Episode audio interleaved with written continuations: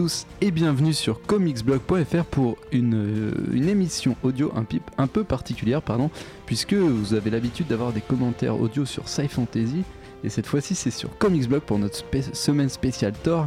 Et on va, euh, on va ensemble regarder euh, Thor, le premier, donc Thor de 2012, celui de 2011. Kenneth Bra- de 2011, pardon, de Kenneth Branagh. On avait hésité avec Thor The Dark World, mais on l'a vu il y a pas très longtemps avec Jay. Et Thor The Dark World, c'est vraiment pas évident. Celui-ci va pas être évident non plus, puisque c'est un des films euh, les plus euh, mal aimés euh, du MCU. À raison. Et à raison, exactement. Mais on s'est dit qu'il y avait plus moyen de se marrer, notamment puisqu'il y aurait Jérémy Renner qui, qui fera une petite apparition à un moment. Donc euh, oui, si vous connaissez pas l'émission, en fait, on va vous dérouler le film, donc en même temps, on vous fera un top quand on lancera. Et en fait, on va faire nos commentaires audio, donc on va balancer quelques anecdotes, on va parler surtout de ce qu'on voit. Et puis on va s'amuser, puisque je ne suis pas tout seul, vous avez entendu, il y a Manu. Salut. Manu qui est un des tauliers des commentaires audio, mais il y en a un deuxième qui est Jay. Salut.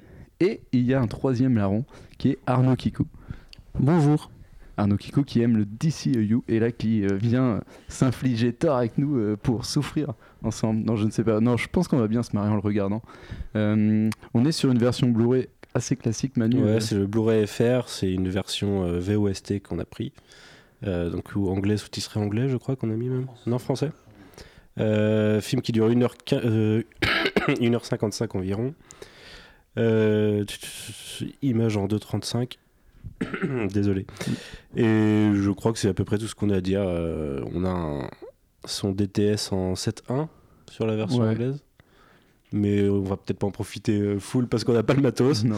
Donc euh, voilà, mais sinon version classique. Ouais. Très bien. Bah écoute, euh, je pense qu'on va commencer. On va le lancer directement et commencer à parler un peu de ce film. Je, je fais un top ou je fais un. Non, j'avais fait. Je vais faire un Mjolnir dans 3. Attends, ce qu'on a mis pause, euh, sachez-le, parce que euh, Oui, c'est- chargement du Blu-ray, on a mis pause sur le premier écran, donc on est à une seconde. Quoi.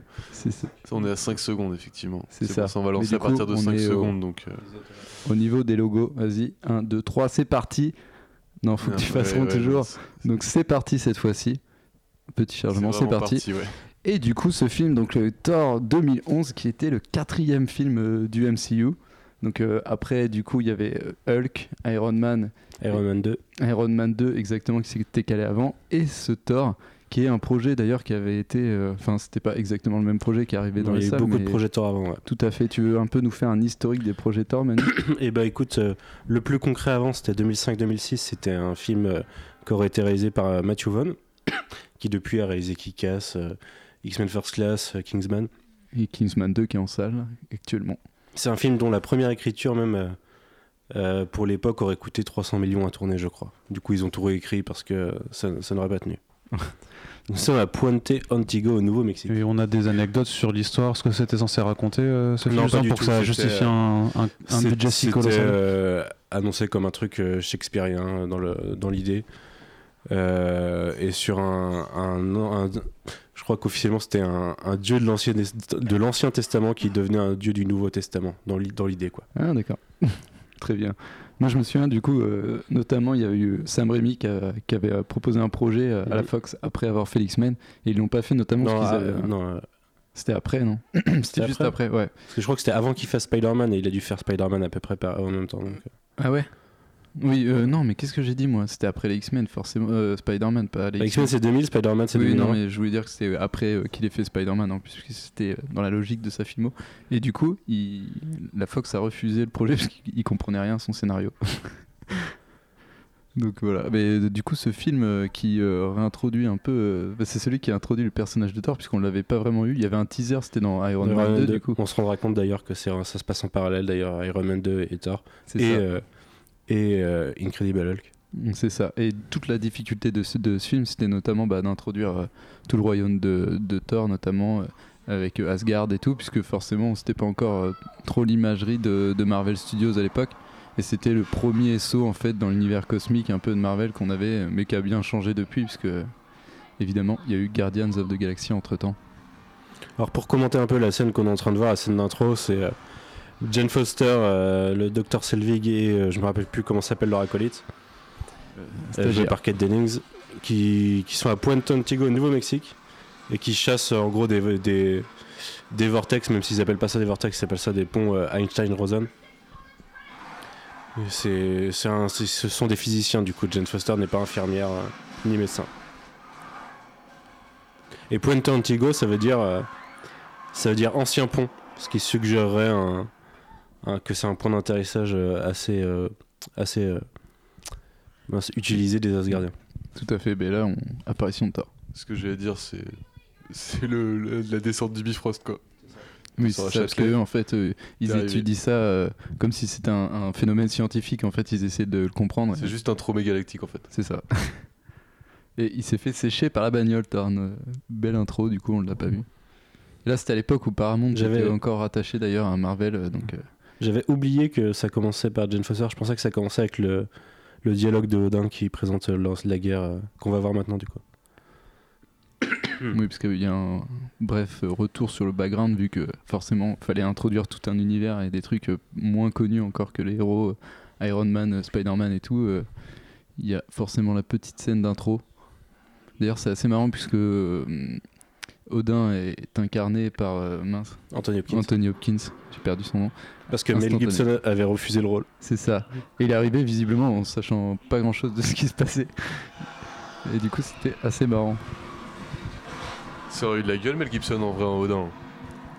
J'ai rien contre Anthony Hopkins, c'est un largement meilleur acteur, je pense qu'on même peut dire, et puis peut-être meilleur bonhomme que, que Mel Gibson, mais euh, Mel Gibson, il impose, quoi. Il aurait, fait, il aurait été très, dé, très déique, quoi. Il aurait été le, le père de tout. Le père de tout. Anthony Hopkins, c'est un peu tassé, t'es déjà sur un, sur un Odin très vieux, quoi. Ouais, bah après, moi je sais pas, je trouve qu'il incarne bien Ah, il incarne bien, on est habitué aussi. Puis là, il est bien euh, rajeuni comme ça, là, il est impeccable. Oui, tout à fait. Et il faut savoir qu'il a accepté le rôle sans connaître Thor ou sa mythologie, juste Oui, ça. parce que c'était une histoire de relation père-fils et que euh, c'est ça qui l'intéressait dans l'i- dans l'idée. Oui, puis c'était au début du, du MCU, donc en fait, euh, à l'époque, euh, même si les super-héros commençaient à marcher, euh, le tout Hollywood s'en foutait un peu, quoi. C'était suivant le chèque qu'on leur proposait pour faire le film qu'ils étaient plus intéressés. Là, du coup, on voit les géants de glace de Jotunheim. Petite baston classique. Ça défouraille. Ça défouraille.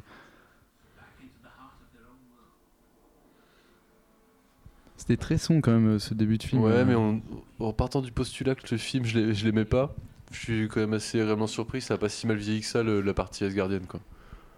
Euh, J'ai envie de dire, attends de voir quand on sera sur Asgard même, parce que moi j'ai trouvé ouais, que c'était quand même très très doré, brillant, euh, pas beau et. euh, Je sais pas, je sais Enfin, pas. attends, ouais, commence pas à tout de suite lui pardonner tout de suite ses Non, effets visuels. Je me rappelle l'époque à laquelle il est sorti aussi et que j'avais pas forcément vu ça dans beaucoup de productions, donc. Bah, c'était le premier, ouais. La Même première si- manifestation de ce genre euh, à l'époque. Bah ouais, c'est le euh, début du cosmique, un peu, en- sans, sans vraiment le dire. euh, on t'en montre quand même beaucoup. Même si le côté sur Terre, on va le voir, et se passe toujours au même endroit et c'est ringard, mais ça quand même, euh, excuse-moi, mais. Ouais, ça pète quand même. hein. Non? Non, c'est trop shiny. Toi, tu préfères. Voilà, euh, voilà, tendance, euh, de- Snyderienne Non, sombre. mais fin, voilà, ferme ta gueule. Ah, je voilà, tu vois, c'est. Flare, là, tout bout de champ qui, qui Ouais, non, là, ça, et la cité tubulaire, enfin, je trouve ça. C'est un petit peu Je forcé. trouve ça, je trouve ça quand même très très très doré, quoi. C'est pas. Franchement, je trouvais ça stylé à l'époque au cinéma. Je trouve que le plan en plus d'arriver et tout, il est quand même assez, euh, assez tu vois, ambitieux et tout, c'est un peu stylé. T'arrives sous la citadelle, tu la vois. C'est vrai que c'est un peu très brillant. Et Quoi. ce qui est intéressant, c'est que ça nous montre l'ampleur de Asgard qu'on voit pas beaucoup par la suite. Non. Donc, tu vois, ça, ça tendance à suggérer, euh, tu vois, ça, ça dit qu'il y a autre chose, quoi. Même dans le dernier, on voit pas trop ça. Donc là, forcément, on revient sur la jeunesse avec Young Thor et Young Loki. Et Young Anthony Hopkins qui s'est fait teindre les cheveux. Il a pas eu la techno de Michael Douglas, lui. Ouais, non. C'est euh, à la coiffure. au c'est assez quoi. marrant, c'était avant la techno de rajeunissement, parce que ça, Oui. c'est typiquement le genre de scène qui aujourd'hui serait. euh, Ah bah oui, oui clairement, là, CGI. ils ont fait un jeune Hopkins euh, immédiatement. Et tu vois, tout de suite, ça passe carrément. On y mieux. croyait, on était, on était sympa avec ça, quoi. Mm. On n'avait pas besoin d'être impressionné Bah, comme ça à l'époque. final, je trouve assez convaincant, tu vois. Ils l'ont Ah bah juste, oui, euh, complètement. ouais, plus trop serré, ils l'ont juste taillé, enfin, mis de teinture sur la barbe et les Ouais, cheveux. puis tu vois qu'il fait l'effort de se tenir bien droit et tout. Non, c'est... c'est plutôt crédible. Par contre, tu remarques que même les artefacts et les trucs comme ça, ils sont moins beaux à l'époque, quoi. Parce qu'on est dans la salle des trésors, d'ailleurs, qui a pas beaucoup évolué depuis, mais euh, Non, qui permettait notamment de faire pas mal de teasers. Je sais qu'à l'époque, euh, c'était un des seuls trucs qui, avait, qui était ressorti de Store, c'était la scène où tu vois un peu tous les trophées et tout le monde qui On était voir gaz. bientôt quand les, quand les gens euh, envahissent. Oui, c'est ça, parce que là, on la voit vite fait, mais on Mm. voit pas vraiment ce qu'il y a dedans. Parce que là, on vient de faire un mont, on a eu une petite scène du passé, et là, c'est le moment où Thor est censé euh, Et du coup, père. première apparition de Thor dans son, dans sa célèbre, dans son célèbre costume qui a pas mal Avec euh, son évolué casque. quand même. Et on le voit plus avec son casque après, c'est bien dommage. Bah, il est, là, c'est vachement euh, inspiré de, du design de- d'Olivier Coipel et tout. Moi, je trouvais qu'il était quand même vachement stylé. il est il, beau avait, ce costume. hein. ouais, il avait les bras euh, Ils ont réussi à faire les bras justement, et ça c'est moi, Mm. c'était ma grande interrogation quand en allant voir Thor. Je me dis comment ils vont faire les bras? Bon, j'ai vu dans la bande annonce, mais comment ils vont faire ces bras euh, souples, mais en armure quand même, collés au corps et tout. Ça, ça rend vraiment bien. C'est vrai que son, son costume est assez Par la suite, il est bras nus et Ouais. ça fait plus plastoc euh, son costume. Ouais, puis bah, Effectivement. Là, même dans Thor Ragnarok, du coup, il a abandonné les cheveux longs, notamment. Euh, c'est Chris Hemsworth, d'ailleurs, qui a, qui a demandé Ah, là, ça y est, on voit la première apparition, du- le full smile, le clin d'œil de nous-mêmes. Le clin d'œil où on voit ses sourcils euh, teints en blond. Et pour moi, le meilleur truc de ce film, c'est qu'il aura les sourcils blonds pendant tout le film. Ouais, par contre, on voit aussi son équipe, et ça, c'est moins marrant. Ouais. Parce que les costumes de l'équipe, c'est pas trop ça quoi. Donc là, silence. Ouais, je me suis Ouais, dit bah, Odin a comme dit si c'était normal. tout le monde euh, Odin va parler. Mais c'est vrai que c'est assez, on- c'est assez marrant parce que l'échelle est gigantesque. Et je crois que dans Thor, au final, la salle du trône, elle aura jamais cette échelle-là une deuxième fois. C'est bien possible. ouais. Ouais. Bah, c'est vrai qu'on a regardé le 2 il y a pas longtemps et déjà tout était vachement réduit. Ouais, bah oui, mais ils ont. Bah, il y avait quand même une cohérence entre le 2 et le 3 au final, mais euh, Ok. N'en dis pas plus. oui. Bah après, je, le à ce moment où on, ce sera sorti, on, vous aurez vu euh, Thor, Ah, Ragn- c'est vrai. c'est Thor. Ragnarok. C'est pour ça que je me permets de glisser des petites anecdotes sans être trop précis, évidemment, Ok. puisque j'ai pas envie de spoiler. Donc là, c'est pareil. On Tom Hiddleston, euh, Tom euh, Hiddleston euh, à cette époque-là. hein. ouais, il avait l'air très jeune hein, euh, par rapport à maintenant, je trouve. Bah, assez marrant. C'est- Ouais, en même temps, ça fait 6 ans. Ouais, ça fait 6 ans. C'est peut-être l'abandon de ses cheveux longs aussi. Tu vois, le fait qu'il ait les cheveux ouais. courts et tout. Ça leur... Bah, dès, euh, dès Avengers, il était vachement. euh, Et lui, Vachement c'est pareil amélioré. d'ailleurs, qui a son qui a son casque. Et là, du coup, ouais, là, on peut. Manu, tu peux nous faire un petit, euh, petit Alors, les récap de ce premiers, je qu'on me souviens un peu voir. de ce que c'est. Il y a au fond euh, ce qu'ils ont pu piquer au, au Jotun euh, en début de film. Je me rappelle plus du nom, mais là on a la Nagamoto qui aura une forme toute différente dans Doctor Strange finalement. Et il y a le gant de. Brièvement plus tard, on voit le, le gant Évidemment. de l'infini, euh, version bras droit, je crois. Ouais. Et avec les joyaux, il me semble en plus. Oui, oui. Bah ouais, à mon avis, tu vois, à l'époque, l'intrigue n'était pas vraiment posée, donc forcément, euh, il s'était permis du teasing sans savoir que ça servirait plus tard. Alors, je crois que le, la relique qu'ils ont piquée au Jotun dans la, dans la mythologie Marvel originale, c'est pas Jotun, c'est pas les Jotun qui l'ont, mais les, les elfes noirs. Ok. Et ça appartient à Malekith du coup. Et oui, rapidement, ça devient la demeure.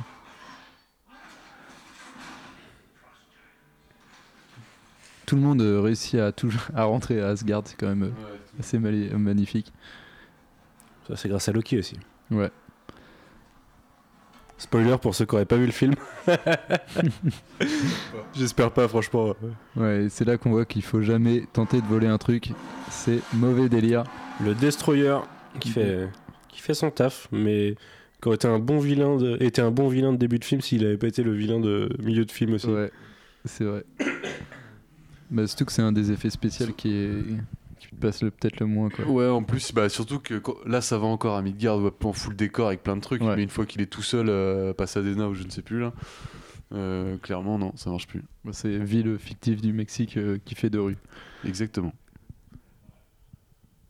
Cette pause là, ce plan, Ouais, parce que j'étais en train de dire, il y a une grosse armure aussi, euh, Anthony ouais. Hopkins. Ah bah, c'est clairement un plan promo ça. Les trois comme ça là.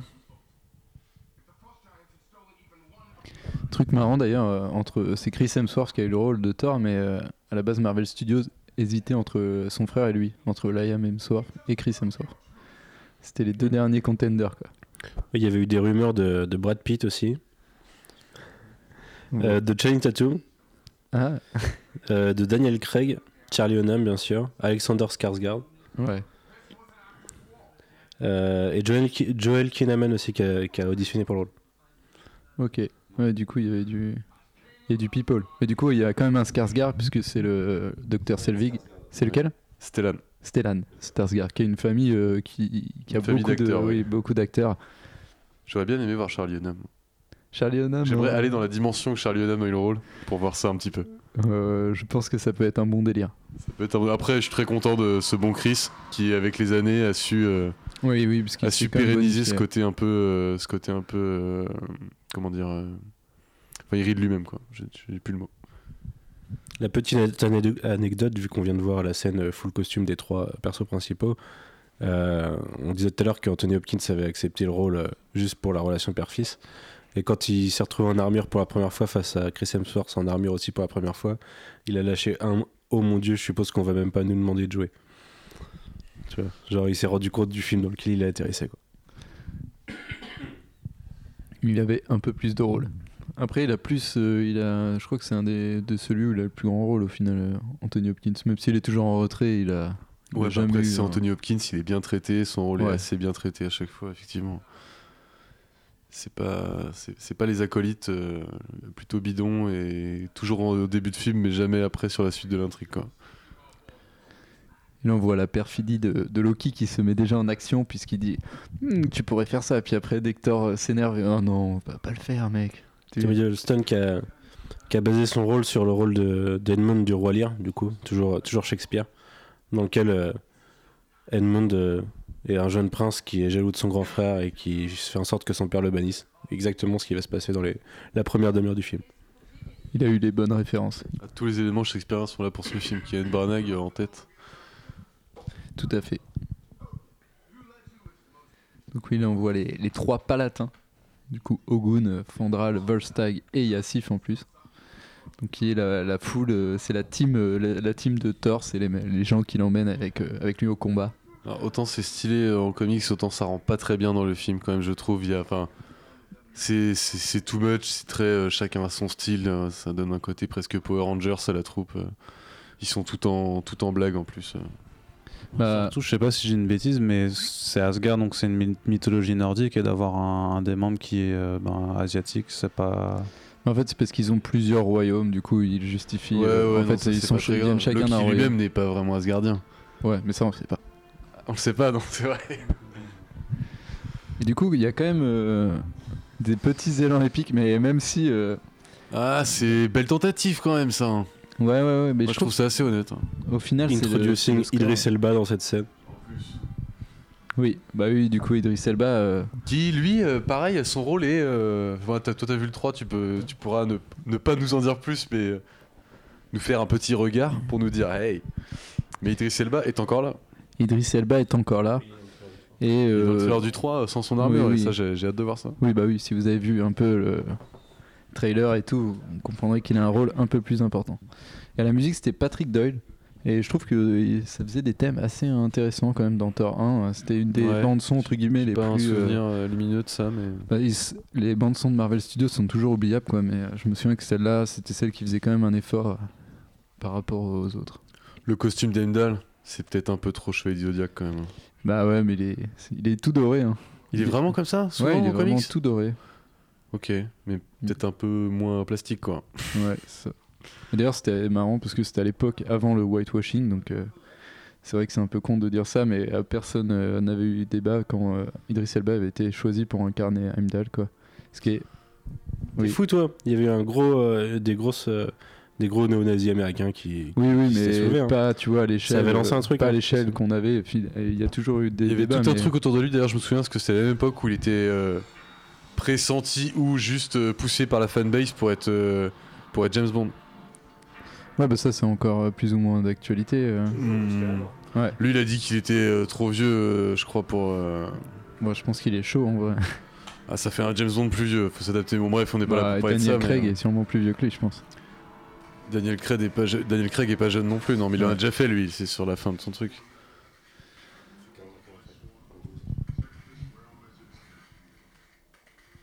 Donc là, C'était balèze de balancer ça quand même. hein. De le Bifrost et tout Ouais, parce que tu lances un film de super-héros. À l'époque, euh, c'est pas aussi développé et les gens savent pas qu'il y a toute une gamme de super-héros peut-être. Et faut, faut introduire dans un film de super-héros où du coup c'est pas des mecs en collant sur la Terre, mais une histoire de extraterrestres mais qui on prend pour des dieux, des trucs comme ça. Te dire euh, on va voyager dans un machin comme ça et tout, tu vois. Faut que visuellement tu sois au point.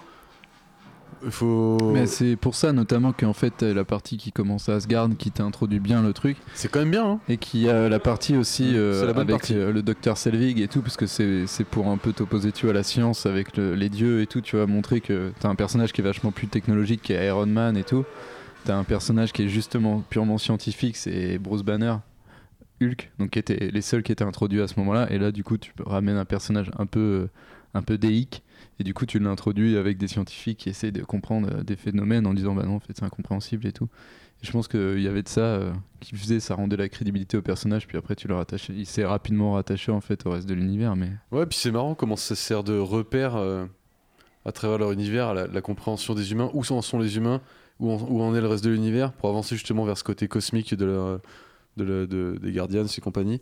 Et, euh, et tu vois bien qu'au départ, ils comprennent rien. Ça donne un film un peu, effectivement, plus froid parce que t'as l'impression que le mec est un dieu, mais bah, vraiment, enfin, on t'explique pas tout.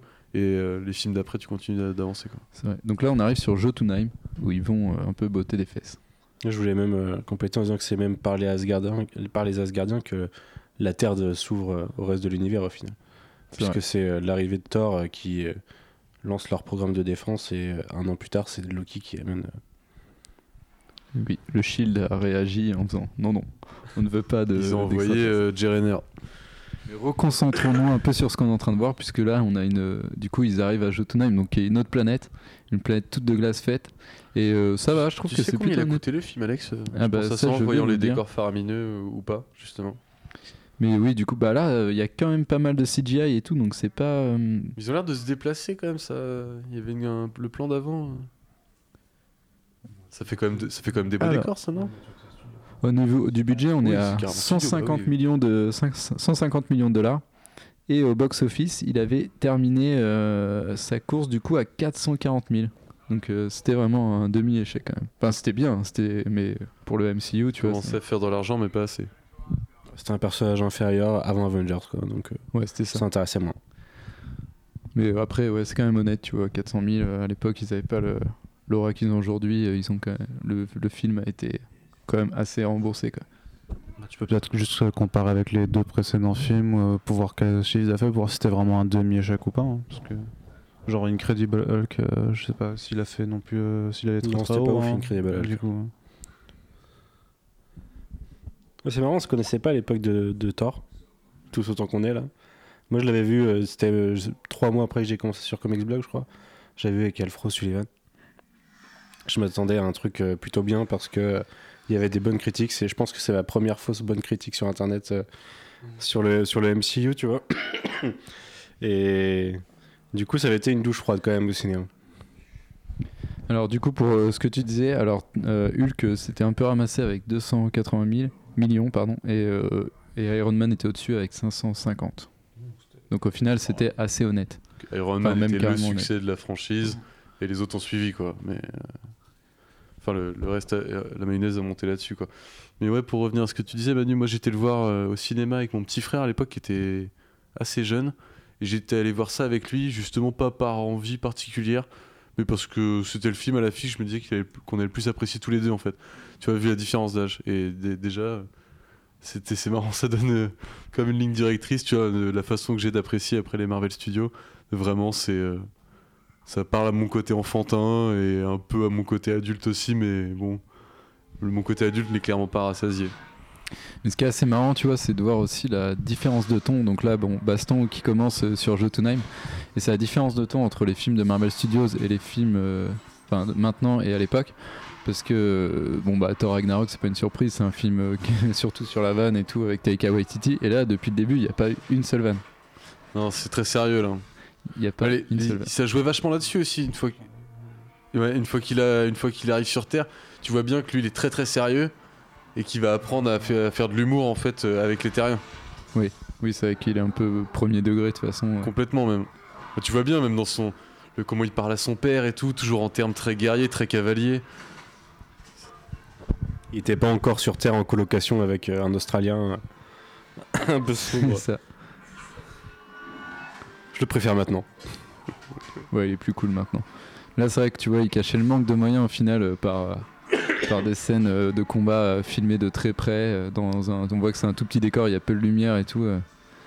On voyait que c'était encore les débuts. Quoi. Nous sommes en train de, de voir un incident diplomatique, puisqu'au final, ils sont en train de relancer une guerre, ces gros cons. Tout à fait. Ce qui montre que Thor n'a pas la, la sagesse qu'il qu'il lui faudrait pour, pour être roi, quoi. Oui, parce que c'est toujours la même story. il veut- Et pas encore totalement Warsi. C'est ça.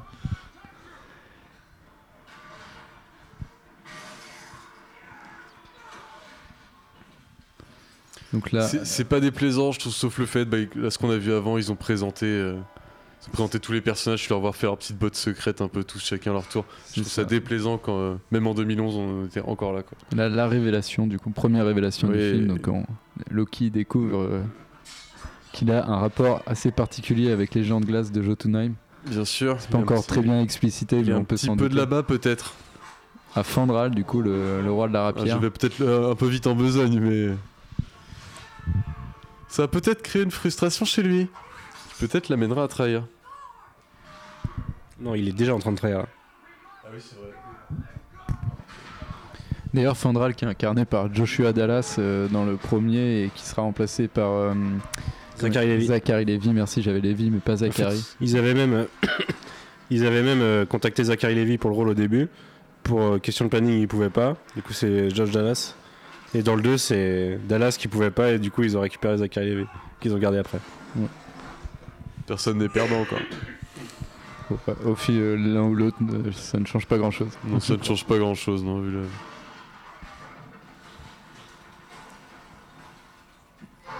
C'est très jeu vidéo aussi, euh, enfin jeu vidéo actuel, de faire commencer un perso euh, plein de pouvoirs et directement après de lui, de enlever tout pour qu'il réapprenne. Bon, après avec une sauce Marvel et de l'humour, mais euh, c'est vraiment la démonstration cette scène de tout ce qu'il peut faire.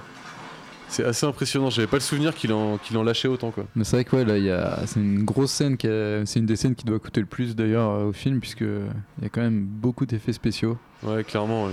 et ça fait tomber des éclairs. Ah ouais, plusieurs combattants, beaucoup d'ennemis. euh. La terre qui se retourne. C'est vrai qu'au final, euh, je trouve que c'est assez honnête. euh, J'avais un souvenir un peu plus. euh, C'est le, le, mais le premier tiers du film, j'ai encore un bon souvenir. Moi, c'est dès, dès le, dès le dès le désert quoi que ça C'est vrai que ouais, quand c'est dans le désert et qu'il y a des combats et qu'il commence à avoir plein d'effets spéciaux, on voit plus. Mais là, c'est vrai que c'est vraiment sombre aussi. Tout à l'heure, euh, Alex, tu parlais de. Puisque là, on parlait de, de Fenral. Tu parlais du fait qu'à l'époque, euh, il n'y avait pas eu trop de shitstorm à côté de. Enfin, pour euh, Heimdall Black. Ouais. Mais il y a- aussi une nouvelle enfin une shitstorm qui s'est développée depuis, c'est celle de- des acteurs, des acteurs qui jouent deux, deux rôles dans le même univers.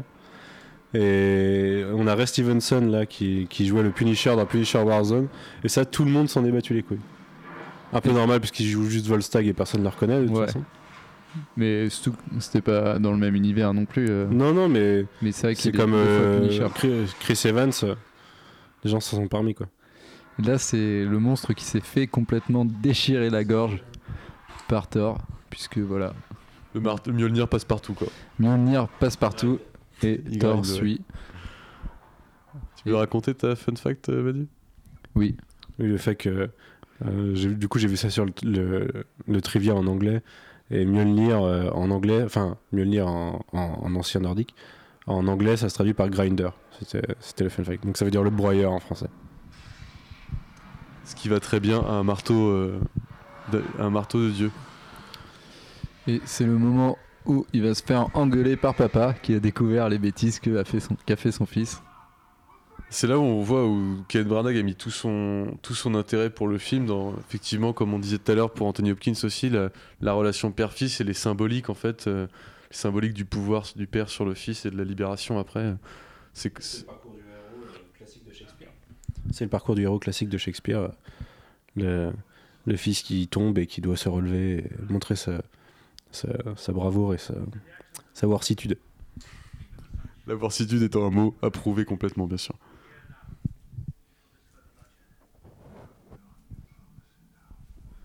Je me demande qui c'est qui a incarné euh, Luffy, je vais regarder euh, à l'instant même.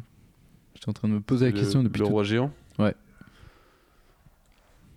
me rappelle plus de son nom, mais je sais que son, son maquillage prenait 5 heures tous les jours. C'est Colm Feore.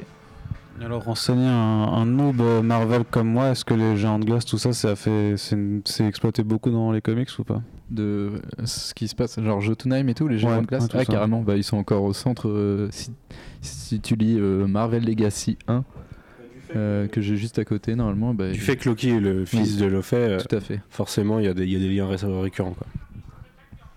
Surtout que Luffy euh, avait disparu un peu dans l'univers Marvel, mais il est revenu euh, récemment. donc. Oui, des fois il meurt, normal. Pendant que le père de toute chose engueule toute chose. oui, bah là, c'est sûr. Là, ils lui ont demandé, de- le- ils lui ont demandé de- d'improviser euh, Anthony Hopkins un peu sur cette scène. Quand Thor lui répond, en gros, il avait pas forcément le dialogue derrière, il savait qu'il devait l'engueuler. Quoi. C'est pas mal ça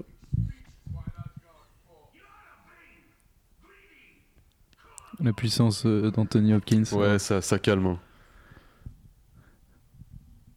C'est vrai que c'est ça aussi qui est pas mal, parce que Chris Hemsworth, bon, c'est pas non plus, c'est pas un bo- très bon acteur, tu vois, il est quand même convaincant. mais je trouve que ouais, ouais, rendre, ouais. ouais, mais quand t'es obligé de rendre euh, l'appareil, tu vois, en en un, genre d'Anthony Hopkins, euh, ça te pousse aussi, tu vois. à- Ça te pousse à la grandeur. Bah, le mec, il a Tom Hiddleston, Anthony Hopkins autour de lui, donc Très euh, bien entouré.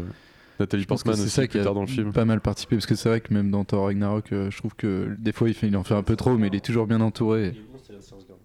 Oui. Stellan Skarsgård Bah, de est toute façon, toute la un famille euh, acteur. est oui, oui, convaincante. hein. Il y en a pas un que je trouve. euh, Bah, regardez River d'ailleurs sur, sur Netflix. Mm, Ouais, River, c'est une série. excellente série, effectivement. Si vous pouvez la conseiller au passage.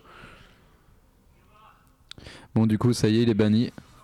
Et on va pouvoir retourner sur Terre. Là-dessus, ils sont, ils sont inspirés d'un film, euh, je sais pas si c'est un film français, ça s'appelle euh, La vie d'Émile Zola, un film de 1937, dans lequel tu vois un officier se faire, euh, se faire euh, dégrader. euh, Oui, c'est vrai qu'on dirait qu'il lui arrache euh, des insignes. Enfin, de- Bah, c'est clairement la dégradation militaire, mais c'est shakespearien encore une fois. De toute façon, c'est la symbolique du, de, de la chute. Je t'enlève, je t'enlève ton, ton armure, je t'enlève ton pouvoir. Non, moi je dirais plus c'est comme dans God of War où à chaque fois il perd ses pouvoirs et il faut les regagner après. Alors, God of War Shakespeare, je vais te faire une petite chrono. c'est Hein pas, c'est- ça se rapproche souvent. Dans, Shakespeare, il arrive. Bon, euh, non mais les gens, des yeux les gens confondent souvent, c'est vrai. Il faut, Oui. faut pas être difficile. Il y a souvent des têtes, euh, des têtes arrachées à main nue dans Shakespeare. Et dans God of War. Et là, Loki qui va faire son petit. Ah non, mais pas de Ah, il fait sourire pas son petit rictus, ouais. non Bon, c'est là où les. Franchement, les effets spéciaux prennent un peu, mais. Eh, imagine, t'es un dieu. Enfin, t'es un, t'es un Asgardien. Là, on te défait de tous tes pouvoirs, tu tombes. Nathalie Portman. Mm. Tu te dis, ça va. tu, te prends une, Et Cat Dennings aussi quand même. tu, te prends, tu te prends une voiture avant. Est- Bah, surtout Stellan. Skarsgård, parce que moi je suis assez fan, donc euh, j'aimerais bien rencontrer Ouais, Stellan aussi, ouais, Skarsgård. je fais. Ah mec, j'ai regardé River sur Netflix, euh, Asgard, je voudrais bien un autographe. Donc Nathalie Portman qui ne sait pas non plus pourquoi elle est là à la base. Ouais, non, pas trop. Elle est venue sur pense le qu'elle est film. embarquée par Non Kenneth pas Branagh. qu'elle joue mal, mais elle est arrivée sur le film un peu parce que. euh, oui, c'est Kenneth Branagh qui l'a juste convaincu en disant Viens. Non, c'est elle qui a demandé parce qu'elle a vu que Kenneth Branagh faisait un film de super-héros et s'est dit ah, c'est un peu débile, j'ai envie de faire ça. Ouais. Bah, de toute façon, c'est assez récurrent au final dans la carrière de Nathalie Portman de faire Après, des elle a, films et elle de bien foutre boudé après, quoi. Ouais, mais elle a fait un peu pareil euh, avec Star Wars. Kenneth Même Branagh si elle a fini avec Star Wars, elle a pas arrêté de chier dessus. euh. C'est vrai, c'est un peu bizarre, ouais. C'est un peu Euh, bizarre, ouais, son rapport au film, qu'ils l'ont quand même élevé pour qu'elle fasse après des projets. Ouais. Son feedback, il est pas très bon sur des trucs qui sont quand même bien en général. surtout donc, a euh, plein- il y a plein de fans de, de Thor euh, qui respectent ce qu'elle a fait dedans, Bah comme il y a des gens qui aiment. c'est Jane Foster, mais après, ce qui est devenu Thor en comics, Bah, c'est dommage, hein, ça laisse que un goût amer, bah ouais. c'est oui, c'est vrai que euh, techniquement, euh, Jane Foster, évidemment, pour ceux qui ne savent pas, est actuellement la porteuse de Mjolnir, plus pour très longtemps normalement euh, dans, dans, en, en comics chez Marvel. Un film, ça aurait été grandiose de faire. euh, Bah, ils en parlent encore, mais du coup, bah Ouais. oui, clairement, il y aurait peu de chances que ce soit Nathalie Portman. Oui, mais bien ce serait assez stylé, euh, du coup, que ça aurait été stylé, du coup, qu'elle soit Thor à un moment. Ça aurait été Il aurait incroyable. fallu l'atteindre. Ah, ça, en- la ferait peut-être revenir, on va savoir. Peut-être. Faudrait rappeler Kenneth Branagh. Apparemment, ça, ça l'a fait signer. Ouais, mais du coup, là, il- on le laisse jouer un rôle. Parce que clairement, il s'en sort mieux en, ouais, c'est un bon acteur, bien en réalisateur. plus. oui, c'est pour ça que je préférais qu'il Ouais. soit acteur que réalisateur. Puisque... En tout cas. Kenneth Branagh. ouais.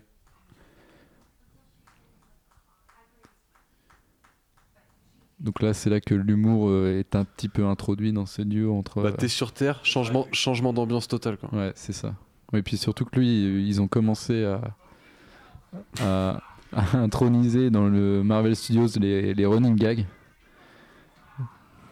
Et c'est lui qui va se prendre euh, un bus, qui va se prendre des portes, qui va pas arrêter de se prendre des trucs dans la tronche toute la- pendant tout le film. Plusieurs tasers. ouais. Euh, Il est même sans pouvoir, euh, c'est un beau bébé quand même, euh, l'ami Chris Hemsworth, donc euh, faut le calmer le gars. Là, ça mélange un peu les deux origines. euh, Oui, Marvel 616, Marvel Ultimate. tout à fait ce que j'allais t'en euh, parler. Dans les Ultimates, un- il est pris pour un faux quoi, pendant longtemps avant qu'on se rende compte que c'est vraiment Thor. Mais à la, place de récupérer Mjolnir, il lui crée une arme par contre. Alors là, euh, petit moment qui nous rappelle que ça se passe en même temps qu'Iron Man 2, dans lequel, euh, dans lequel partait Coulson, euh, alors qu'il était en résidence assignée moitié avec Stark à un moment, pour le Nouveau-Mexique. Et c'était la scène post-générique de Iron Man 2 d'ailleurs, le, marteau de Thor. Et ce qui est assez marrant, c'est qu'ils ont designé le cratère comme le bouclier de Captain America. En fait, au milieu, Mjolnir fait créer une sorte d'étoile. Et autour, il y, a deux, il y a des cercles concentriques qui reproduisent le bouclier de Captain America. Voici Straczynski, le premier à tenter de C'est ça. le, ma- oui, le marteau. puisque du coup, c'est le scénariste Joe Michael Straczynski qui se paye un petit caméo. Amusant. Et voilà la ville, Et voilà la ville, la qui, a ville été, du reste euh, du film. qui a été fabriquée spécialement pour le film. Ouais, mais ça se voit trop en fait. c'est- tu sors du film d'un coup quoi. Bah après oui c'est dommage. dommage mais en même temps après sur en soi la ville me choque pas c'est juste que ça montre un petit peu euh, une faiblesse en termes euh, d'ambition quoi mais après j'imagine qu'une ville comme ça doit exister aux États-Unis ça fait un peu ville de Far West et tout je, je respecte quand même le Ah oui, oui, non, mais après, là, oui, la vie en elle-même, je pense qu'il y a des très bons films euh, par des très bons réalisateurs à faire dans une toute petite ville comme ça. Mais euh, là, c'est un peu léger pour un film de super-héros, sachant qu'on avait déjà eu Iron Man, quoi. oui oui C'était ça faisait une grosse différence de- d'ambition, quand même, je trouvais. et du coup là on est re- de retour sur euh, l'enquête l'enquête scientifique enfin la, la Oui, recherche bah, oui, enfin, du coup, t'as eu le background sur Asgard. T'es là, tu les regardes, les scientifiques, tu fais bon, ok. oui c'est là qu'ils font le lien en découvrant sur une photo que Thor est probablement tombé de leur euh, de leur pont euh, chelou là Einstein-Rosen Et c'est en travaillant euh, sur le film en- avec des, des physiciens pour lesquels ils bossaient sur la, la science du coup de l'univers de Thor qu'ils ont fini par transformer Jane Foster en scientifique au final. Parce qu'avant c'était c'était censé être une infirmière comme, ou médecin comme dans les comics. Quoi. Et du coup, euh, voilà, ça, ça a transformé le personnage.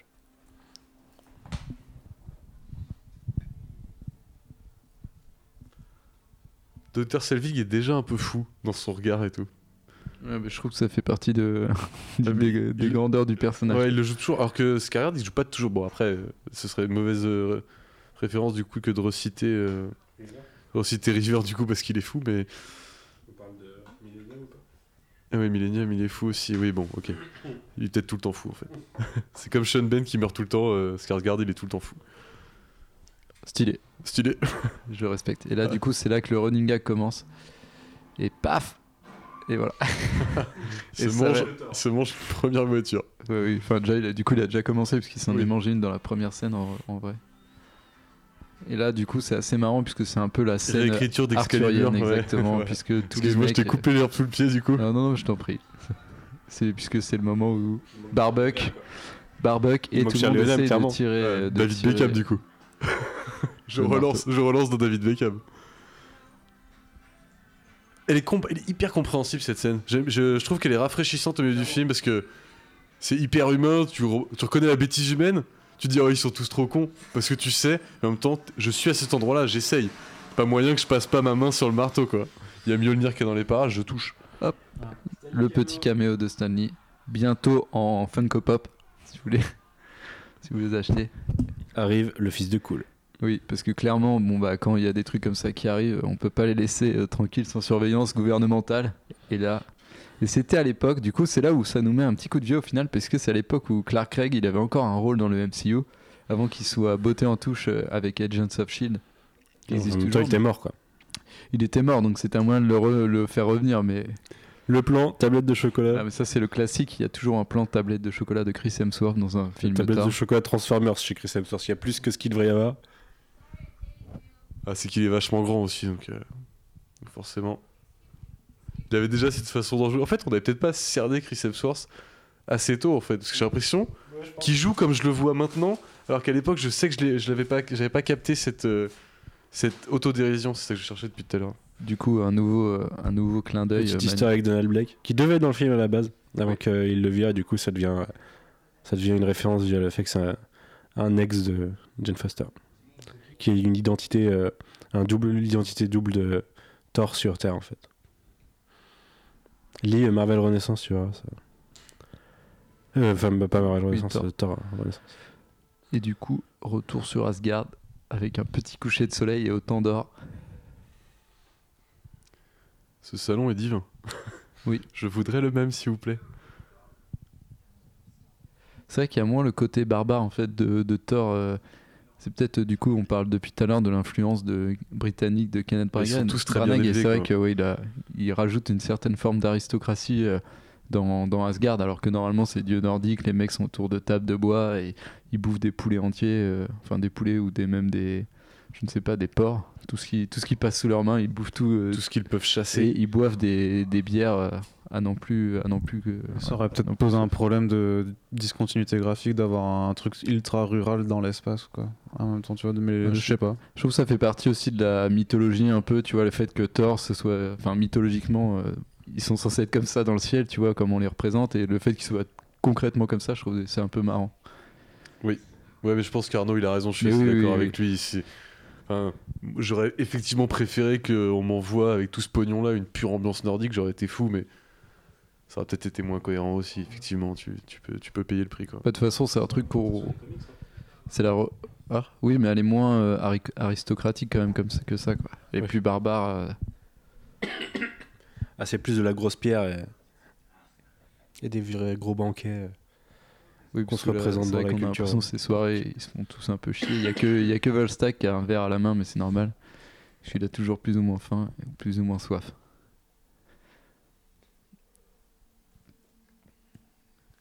Notre ami Loki qui a compris que quelque chose euh, était différent chez lui se dit qu'il peut peut-être contrôler cette relique. Je pense qu'il veut voir l'effet qu'elle a sur lui aussi. C'est le moment révélation. C'est le moment révélation indeed. Là, c'était une petite référence à Malekith d'ailleurs, à Maya Kurst. Parce que c'est, c'est Malekith normalement qui a cet artefact. Malekith the Accursed. Et du coup, l'arrivée de Diablo des X-Men, Nightcrawler qui est dans le film. Qu'on ne reverra plus comme ça, et tant mieux. Oui, c'est vrai qu'on le revoit, on le voit qu'une fois. Ça a jamais été réabordé par la suite, euh, cet aspect euh, en fait, du personnage ou si? Visuellement Ouais, bah, Visuellement ou même mentionné après Si, c'est Ouais, mentionné. mon- il le rementionne dans le 2. euh, il Oui, ça explique Ouais, euh, toujours ça. le fait qu'il soit pas vraiment de la famille et Mm. tout, mais c'est vrai que on n'a pas vraiment de point de vue euh, sur Jotun et tout. Enfin, on n'a plus trop de nouvelles de, de cet arc. Après, euh, tant mieux qu'on ne soit pas appesanti trois fois sur la même, euh, sur la même histoire. hein.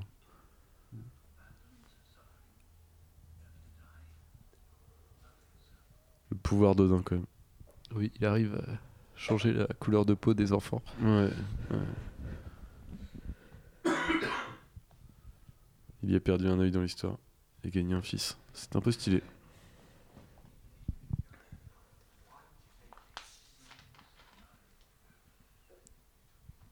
Et il est aveugle au badicorse de son fils en plus. Toute la symbolique était, était énorme.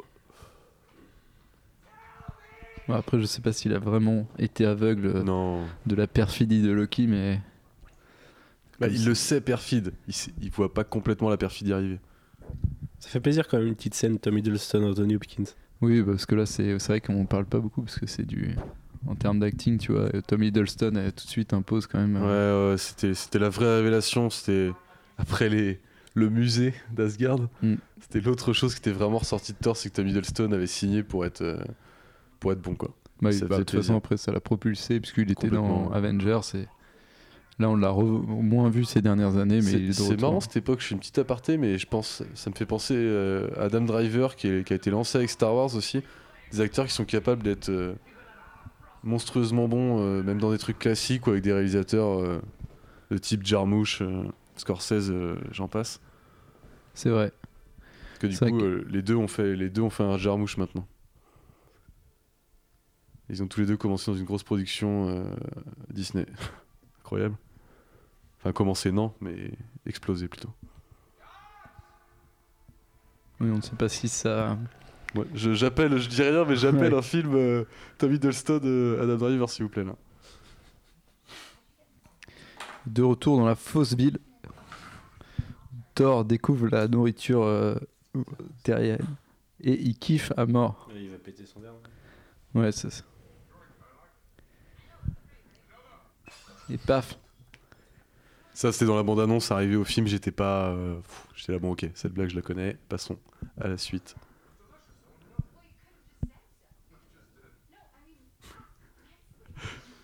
Il a une façon d'être con qui est trop bien. Parce qu'il est, il est très sympa. Ah, il est extrêmement Et sympa. du coup, peu importe s'il il fait des trucs qu'on ferait pas, bah, comme il est sympa, il n'y a pas de mauvaise intention derrière. C'est vrai. Mais ça, c'est une partie euh, du personnage de Thor que. Après, tout est tourné là dans ces scènes-là pour que ça passe aussi pour de la drague quelque part. Tu vois le regard de Kate Dennings et l'incompréhension que tu sais, tu sais devenir. Oui, euh, du coup, euh, je, oui, parce que ça a sonné en direct. Je crois que c'est ta maman, Jay. D'ici, je ne sais pas, mais je, je pourrais dire que c'est ta mère. Euh, et du coup, oui, donc cette scène, euh, cette scène qui était un peu la scène de la vanne, mais qui, oui, qui commence à mettre en avant les relations entre, entre Thor et, et Jane Foster, forcément. Et Thor, encore euh, premier degré, du coup, qui, dès qu'il a découvert son, que son marteau était dans le coin, va tout de suite se lancer à la recherche de Mjolnir, forcément. Mais il ne comprend pas comment ça se passe chez les humains.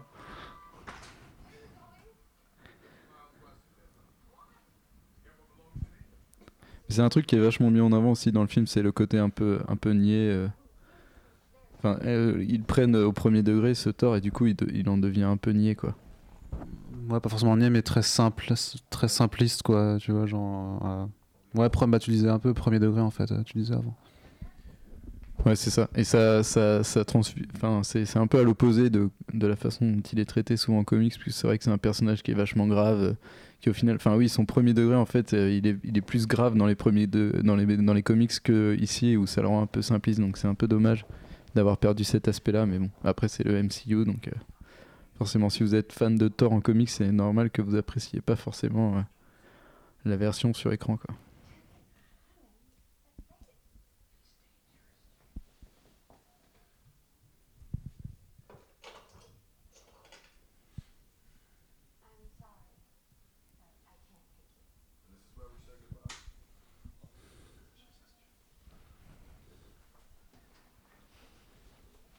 Donc oui, toujours euh, notre, notre ami premier degré.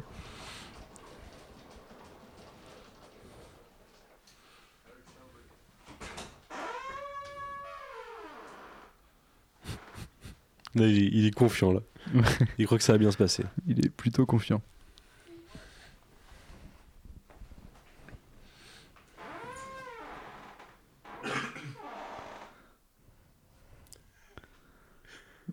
oui, on a une petite aventure en direct. Mais C'était vraiment ma- véritablement ma maman qui arrivait en Ouais, j'avais direct. j'ai des bons yeux, j'avais bien spoté.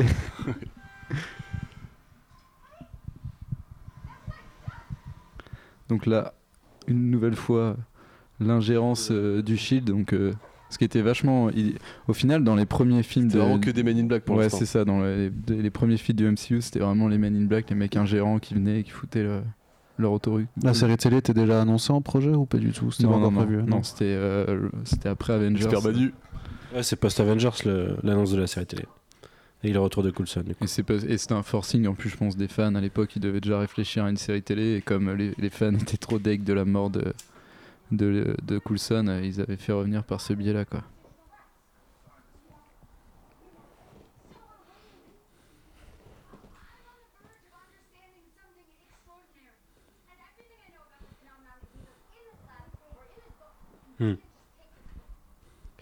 Mais c'est vrai que c'est assez marrant parce que le Shield a jamais été vraiment bien vu dans l'univers Marvel, parce qu'au final, dans le Iron Man 2 et dans celui-là, ils arrivent, c'est toujours euh, parce qu'ils veulent faire des ingérences euh, gouvernementales et ils sont ils volent des trucs et ils sont ils ont l'air d'être assez méchants. Ils sont chiants effectivement, ce que j'allais dire. Et comme après dans Winter Soldier, on les revoit, mais genre en fait, on comprend qu'ils ont été infiltrés par par Hydra, bah, du coup, ça leur donne une autre vision encore pourrie. C'est d'ailleurs dans, ce, dans Thor qu'on a la première apparence de Jasper Sitwell. Il s'avérerait être le- un trait de l'Hydra, celui qu'ils interrogent dans Winter Soldier, du coup, sur le toit. Tout à fait. Qui était aussi dans Agents of Shield, je Ouais. crois. Mais On part du principe qu'ils avaient déjà prévu à la sortie de ce film de faire euh, de Hydra euh, euh, infiltrer euh, le non, le je pense pas. ou pas? Non, non, non. D'accord. Je pense que à à, à l'époque Petite de référence à, à Bruce Banner. tout à fait, ouais. Je pense qu'à l'époque de Thor, euh, ils avaient même pas, ils commençaient à construire Avengers 1 et même pas sûr qu'il l'ait déjà en tête puisque, comme on disait, Loki est devenu le, le méchant parce que bah forcément il avait, euh, il avait déchaîné les passions un peu dans, dans ce dans ce Thor quoi. Oh, c'est teasé dès la fin de celui-là que. Oui, c'était teasé, mais globalement. non, c'est peut-être euh, la ouais. post-générique de Captain America. où On voit Thor et Sylvie. Euh, Loki et Sylvie. Avec le cube cosmique.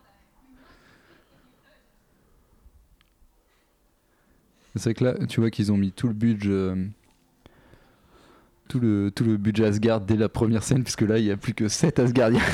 Loki sur le trône avec son gros casque. Casque qu'il détestait d'ailleurs parce qu'il était trop lourd. Ouais, bah de toute façon, euh, ils ont tous pris leurs aises au fur et à mesure, puisque oui, comme je disais tout à l'heure, euh, Chris Hemsworth s'est fait couper les cheveux dans Ragnarok parce qu'il en avait marre d'avoir une perruque. Tout simplement. Mais pourtant, ce casque est bien stylé. Un peu haut quand même. C'est un peu chiant pour les portes. Heureusement, il y a de très grandes portes à Asgard. Heureusement. C'est prévu comme ça, ils ont tous plus ou moins des cornes. donc, euh, du coup, Ça ça, c'est une, une constante de Thor au cinéma aussi, c'est Loki euh, sur le trône. il aime bien. Ouais, dans chaque, euh, dans chaque adaptation, il se retrouve dessus. Il fait, il fait toujours des petites entourloupes inédites pour pouvoir y arriver, mais C'est ça. Ouais, bah là, c'est pas vraiment de son fait, donc il il est juste là, tombé non. au bon endroit au bon moment, quoi.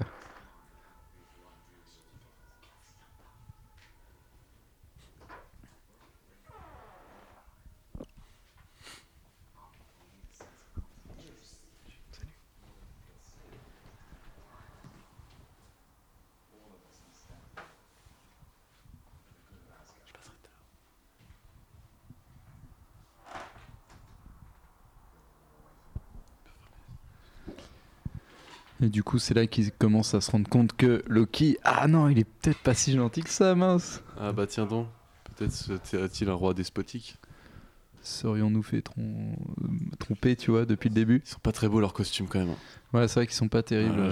J'avais cette impression-là et on n'est pas menti, c'est c'est très morceaux de plastique collés les uns sur les autres. T'as l'impression de voir limite le milieu, là, le, le- la petite marque de fabrication.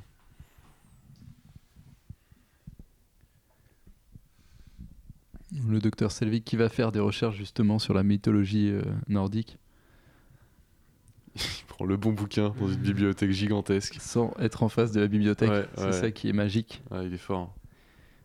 Il est très très fort. Il ouvre une page Bifrost. Oh, c'est génial. Putain, je- Et puis lui, il s'en souvient comme euh, les souvenirs euh, de son enfance. En pensant que c'est débile. Mais non Impossible. Après, c'est toujours de l'interprétation humaine. Mais comme tu le disais tout à l'heure, euh, eux-mêmes les- se perçoivent euh, comme des dieux nordiques, donc c'est un peu. euh, Bon. Nouvelle scène euh, gag.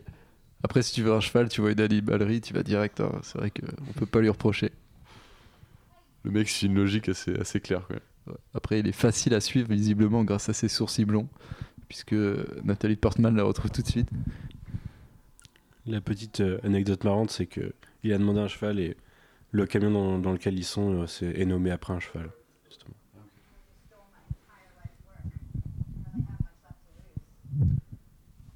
Blague premier degré, avec blague euh, bêta second degré derrière. Cool. C'est vrai que ces sourcils blonds, c'est chaud quand même. Ouais, c'est assez marrant. Surtout que ça casse un peu ses expressions du visage, parce Bah que ça, ouais, ouais. ça va- c'est un peu la même couleur que. N'empêche que plus je vois, je vois ce film et plus j'ai hâte d'être à Ragnarok. Ouais, ouais, parce qu'il a mûri depuis. Il est beaucoup plus marrant. Et apparemment, le film a l'air que très marrant, euh, principalement. principalement. Enfin, c'est un film de gag. Vous pouvez retrouver ma critique euh, sur comicsblog.fr d'ailleurs. Si vous êtes en train d'écouter ce podcast, vous pouvez faire les deux en même temps. Oui, c'est vrai. Mais vous- peut-être que vous avez déjà vu le film en plus. Le 3 Euh, ouais, ouais, parce que du coup, ça- si euh, mon programme est juste, euh, on, nous sommes le week-end prochain. Ah oui, exactement, oui, j'ai du mal à me projeter autant pour moi. Nous sommes d'ailleurs actuellement à la Paris Comic Con. J'ai l'impression que vous m'écoutez au moment où je vous raconte des trucs, moi je, je suis- je suis dans le moment présent. Et là, du coup, euh, Odin qui, qui se repose dans son lit bouclier. Moi j'aime bien ce lit bouclier Arnaud. Qu'est-ce qu'est-ce qui te pose problème? Mais l'effet de poussière dorée comme ça, c'est, je sais pas, avec le fil dessus, je trouve ça dégueulasse. Bah, c'est le, le côté dieu, tu vois, au lieu d'avoir un sarcophage euh, en verre, ils ont. Ce serait gris sur Krypton, il kifferait, hein, t'inquiète pas. Mais ferme ta gueule une nouvelle fois, s'il te plaît.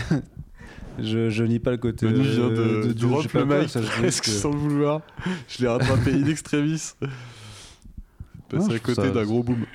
C'est pas beau, c'est pas beau, hein. je dis pas que le côté, euh, ouais, c'est les dieux machin, mais ça reste que ça rend Je pas trouve ça bien, hein. moi, comment ça éclaire euh, la mère et le fils qui se parlent euh, avec le père au milieu et tout, et toute une symbolique encore très Kenneth Branagh que j'aime beaucoup. Ça n'empêche pas que l'effet visuel soit pas, beau, soit pas joli. Bah, je, justement, c'est ce que je te dis, je trouve que le fait doré rajoute à ce dialogue Hmm.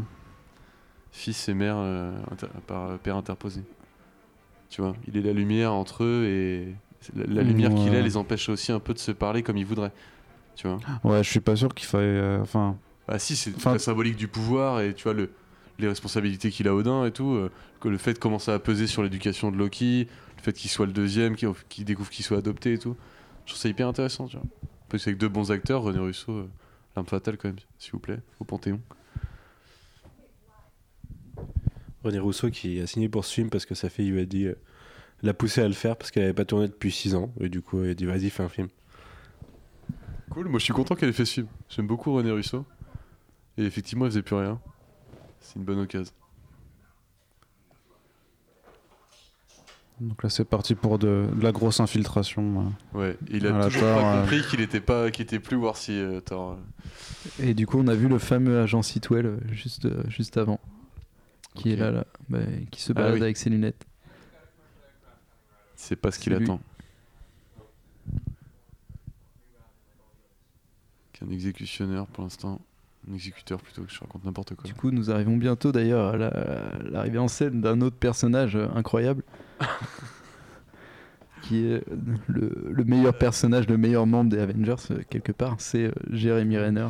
Et là on est loin, on est loin encore de son histoire familiale. Ah oui, oui, oui. Mais là, il avait déjà, il était déjà en train de faire des enfants, quelque part. Pour, pour l'autre anecdote, je crois que la structure du Shield, là, quand tu la regardes du dessus, tu trouves dedans toutes les lettres de Shield. Ah ouais? Ouais, parce que c'est subtil. Ok. Ah, c'est vraiment. euh, Eh, vous êtes des nerds, vous allez chercher des symboles un peu, il y en a pas. Bah viens, on vous met ça. Ouais, ouais, ouais, ouais.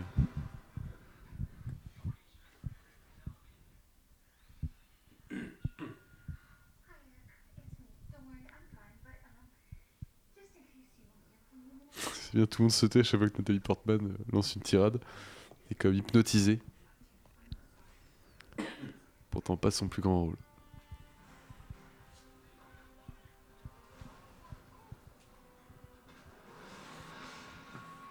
C'est quand même assez raccord avec Avengers. y a pas... enfin, on sent bien que c'est le même shield et tout.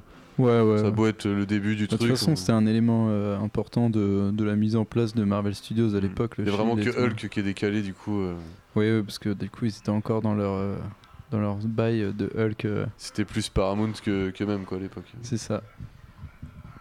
Et du coup, c'est parti pour la baston. C'est Universal qui a les droits de. Non, ah, je sais plus. Euh, oui, euh, me semble que c'est Universal. oui, non, c'était Universal. Tant pour moi. Coulson. Heureusement qu'ils l'ont pas gardé, ils l'auraient mis là- dans leur univers partagé de monstres. Tac Regardez-moi ce teasing Il allait pour prendre le sniper, mais il a pris l'arc Ah, finalement. bien sûr. Qui est-ce? Il monte. C'est l'agent Barton. Barton. Ils s'en étaient servis dans la promo de ça aussi. Je me souviens. Donc là, soit le mec a failli tomber et, euh, et du coup, ses mains ont atterri sur le sniper, soit il s'est dit, tiens, je me fais un petit délire cette fois-ci, je prends un sniper. Et après, il a fait, ah non, j'aime trop les arcs.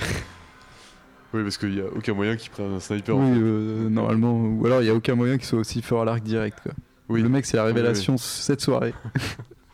Ah, J'ai un sens inné de l'arc là Je m'entraîne à l'arc depuis deux semaines. Allez, je prends un arc. Et voilà, il est là, Ouais, C'est pas un petit arc en plus. hein. ce bon vieux Jérémy.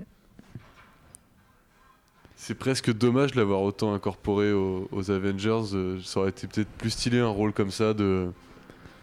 Bah, à l'époque, on pensait proche, pas euh, plus qu'il serait, euh, Je pense pas qu'il Du coup, devait la le mettre autant en Coulson est le supérieur de Hawkeye. Oui. C'est- Coulson est le supérieur d'Hawkeye. Chris Hemsworth, toujours cool. Et la baston Reste dans la cool. boue. Ouais, pas évident de viser un mec ça. comme ça, tout Clint Barton que tu es, Ouais. t'as moyen de tuer un homme à toi quoi. Après, euh, normalement c'est militaire. Après, le mec ne sait pas qu'il se bat contre un dieu, donc euh, Ouais, il serait peut-être pas allé. Et là, le petit ralenti sur le smash. Ouais. euh, ça, ça tuait Marno ça. ça. Je sens que c'est bien ça pour toi. Oh oui, j'aime beaucoup les coups de pied ralentis. C'est le, le côté un peu lutte, un peu. Oh là là. Ah, c'est pour bien montrer qu'il en chie, tu vois. Ouais. Pas être un dieu, enfin, pas avoir les pouvoirs de, de Dieu, c'est chiant quoi. Mais là, il y avait- ils en ont un peu. euh, Ouais, ils rajoutaient un petit peu trop quand même de, de Chris Hemsworth euh, qui, se, qui monte ses muscles ouais, et tout. euh. Ah, C'était premier degré à l'époque quoi. Bah, le le personnage a été plus construit autour de Chris Hemsworth final que autour de, de Hulk, euh, de, Hulk, de Thor euh, dans les comics quoi. Il y a des origines comparables, mais après en termes de personnalité et tout, ça n'a rien à voir quoi. Bah ouais, quand t'arrives à le transformer en comic relief, euh, effectivement.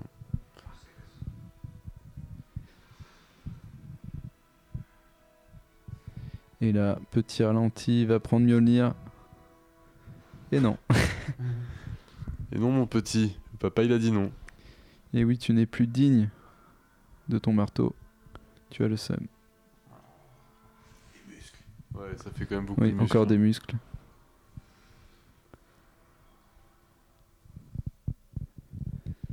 Et il a le seum. C'est vrai que Charlie Hunnam aurait pas eu ce côté divin du tout. Ouais. Il est, il est plus petit, il est quand même moins musclé. Oui, c'est vrai que euh, pour le coup, il est très, très, très, très grand. Ouais, Euh, ça aide. Doit faire presque 2 mètres, je crois. 2 mètres de muscles comme ça, t'es là. fou. Ouais. T'es à côté de lui, t'es. Heureusement qu'il est sympathique. Mais tu vois, il s'en sort pas trop mal quand il doit faire des trucs un peu plus sérieux et tout. C'est pour ça que je pense que c'est dommage de l'avoir euh, trop axé comédie comme personnage, quoi. Ouais, surtout que le mec, entre temps, il a fait un Michael Mann. Ouais, ouais. Ouais, il est plutôt. Enfin, c'est- peut-être le pire meilleur Michael acteur Mann. de bon, l'univers, mais oui. Il est quand même là. Hein. Il est assez honnête, quoi. Il est assez honnête. Après, Ghostbusters, c'était vraiment la révélation. euh, Je peux, je peux avoir que ce rôle-là dans un film, quoi. C'est ça. Bon, bah, du coup, euh, on n'aura pas vu Okai tirer une flèche. Finalement. On va s'occuper de lui tranquille, il est pas si fort que ça. Pense-t-il. Ouais. Après, il va, il va nous faire des trucs dans Avengers. On n'est pas prêt. Ouais, clairement. Les flèches, euh, les flèches sans regarder et tout, ça va partir.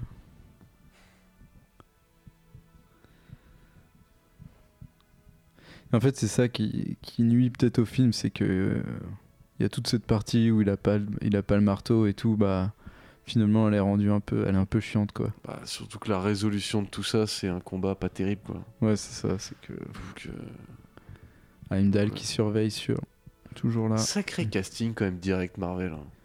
Bah C'est ouais. c'est- c'est quand même lourd parce que, à part le, le personnage principal, du coup, qui était plus un pari, mais euh, sinon, signé Idris Elba qui avait déjà la cote quand même à cette époque-là. Anthony Hopkins, Tommy, c'est, euh, Hiddleston, on ne pas trop, mais. Anthony Hopkins, c'était un peu aussi la signature Marvel Studios euh, à l'époque Ouais. quand ils étaient un peu moins. Enfin, Nathalie connu il y a Portman, encore mec, deux, trois c'est ans. une Ouais, mais il- superstar déjà. Ils prenaient, ouais, ils prenaient des acteurs, euh, ils prenaient un acteur bien sûr, bien sûr, enfin un, acteur de la vieille école quoi, et après ils prenaient des acteurs euh, plus ou moins bankable à côté d'un d'un inconnu euh, entre guillemets quoi. Ça sauve bien le film. Bah ouais, ouais, ça le rend, ça rendait vachement plus de, enfin ça apporte vachement de crédibilité quoi, Ouais, parce que c'est vrai carrément, que. Mais après, Nathalie Portman, elle sortait de Star Wars là, à cette époque-là, donc euh, elle avait pas encore fait Black Swan et tout. Enfin, Non. Elle a toujours eu cette aura d'actrice euh, quand même euh, assez Ouais, impressionnante, mais c'est vrai qu'il y a une période où elle faisait plus des, des blockbusters et tout, donc euh, elle était encore dans cette phase, je pense. Les sourcils blonds en gros plan. Ouais, dans cette scène où il y a plein de lumière, tu vois bien sa Ouais. barbe blonde et ses sourcils. Ah, ils ont tout un quoi. Ils pas fait semblant, on dirait un costume du coup.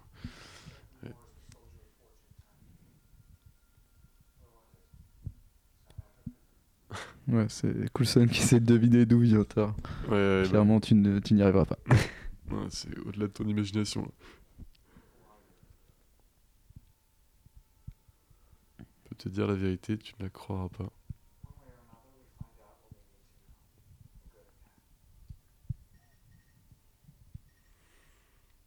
Et du coup, non, si tu vires les scientifiques qui sont proches de découvrir la vérité et que tu t'obstines dans un délire de CIA, ça ne marchera pas, mon petit. Oh. Game changer.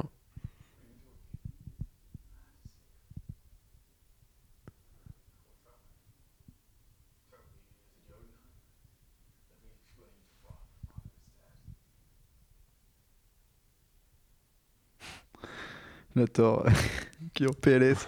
Putain, j'ai plus mon marteau, j'ai plus mes pouvoirs, mon père il est mort. Ouais, mais ça fait Tom Hiddleston avec une classe euh, british euh, incroyable.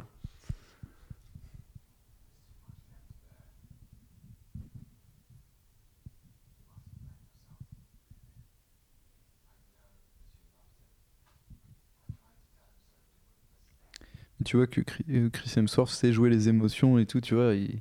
Là, c'est un peu limite quand même. Là, c'est un peu de geste. Je sais pas. Après, euh, il est un, peu trop cadré aussi, quoi. Mais euh, Je trouve pas que ce soit gênant, tu vois. Je trouve c'est pas gênant. C'est, on peut pas lui reconnaître un talent dra- de- pour le drap. de dramaturgie, ouais, ouais, ouais, exactement. de- Il en est pas là, quoi. Mais tu vois qu'il a réussi à faire couler une petite larme. Ouais. Sur le côté, là, Ouais, quand même, il a forcé. Hein. Il a bien forcé. ça, c'est les colorations qui lui piquent les yeux. C'est ça. Ah, j'ai mal. Arrêtez tout. Ah, Voilà, tu t'es fait double fistouler. Et oui. Loki est sur le trône. Et tu es sur Terre sans pouvoir.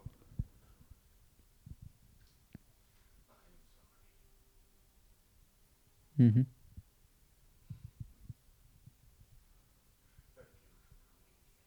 Super, super naïf. Ouais. Vraiment Ouais, il très a pas toutes les clés encore.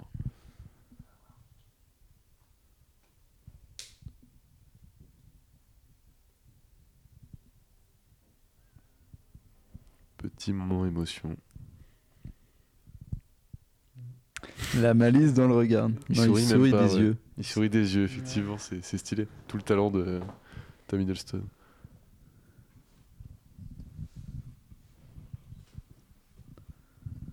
Ouais, C'est toujours de comprendre euh, quelle est cette chose, quel est ce On marteau. peut soulever.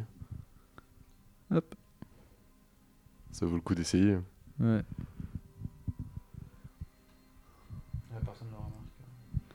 Oui, non, parce que Loki peut passer inaperçu. Tel est son pouvoir.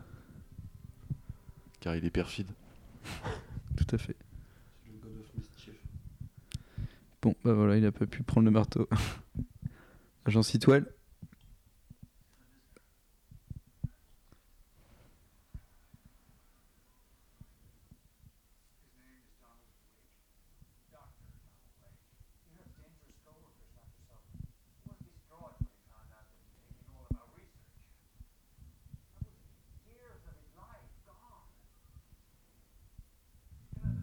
C'est vraiment des connards le Shield. Il n'y a pas de raison qu'on les aime en fait. Bah ouais, non, mais de toute façon, c'est ça qui est assez pas mal. C'est une agence euh, gouvernementale euh, qui a un objectif et qui fera tout pour l'atteindre. Donc, euh, peu importe, tu vois, ils s'en foutent un peu des conséquences. C'est parce qu'on n'a pas Nick Fury aussi pour l'instant. Ouais, on n'a pas ça- Nick Fury, mais Ça redore le blason du Shield un peu. Enfin, ça le rend badass. bah, ça te montre ce qui se passe à l'échelle à l'échelle zéro du Shield quand t'as un mec qui dit ouais, faut qu'on faut qu'on protège la Terre. Bah, les derniers mecs de la chaîne, c'est des mecs qui te volent tes recherches et qui te- t'enferment quand tu transpasses euh, des zones euh, où faut pas aller.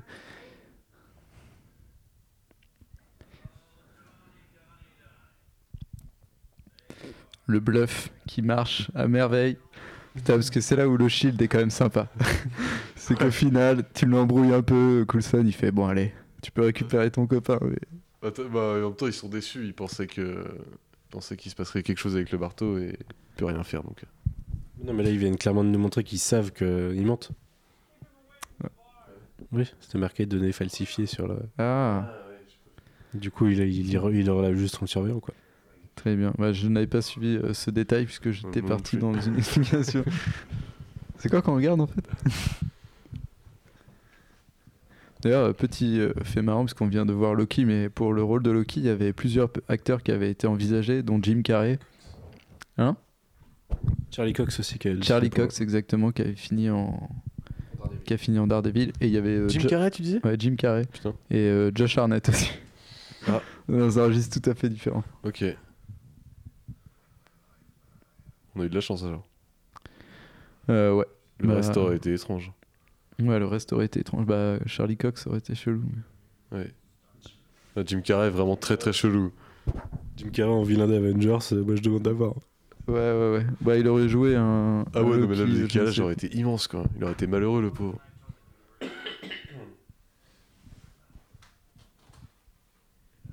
Puis ça marche pas, fallait un Loki et un Thor du même âge à peu près. Évidemment.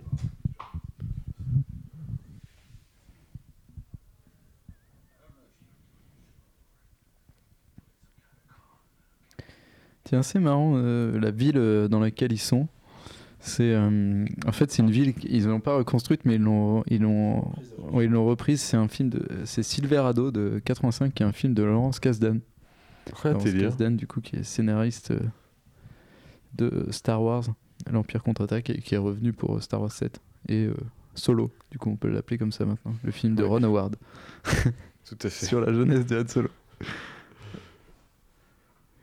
Ah, là, c'est la grosse binge. C'est une petite Jäger bombe. C'est exactement ça, mec. Ça ne pose aucun problème.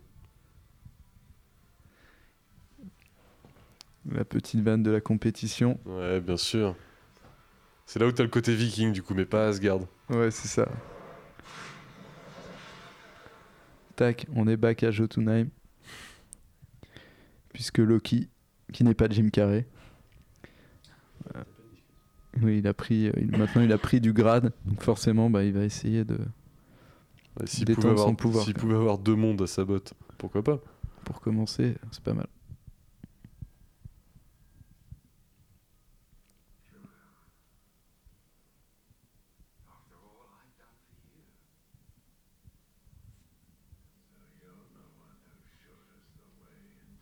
C'est étrange qu'il le sache pas, non? Oui, c'est là où on voit la trahison de Loki du coup est, en place, est en marche depuis le début.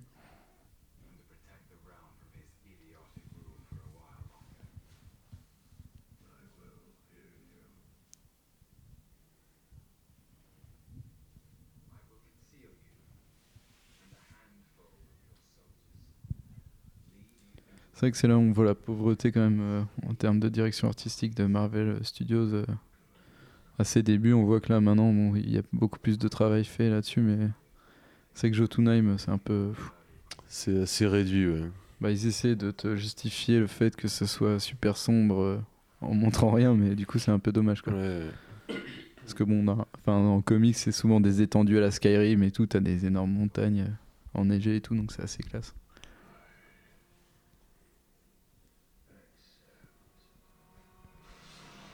Voilà.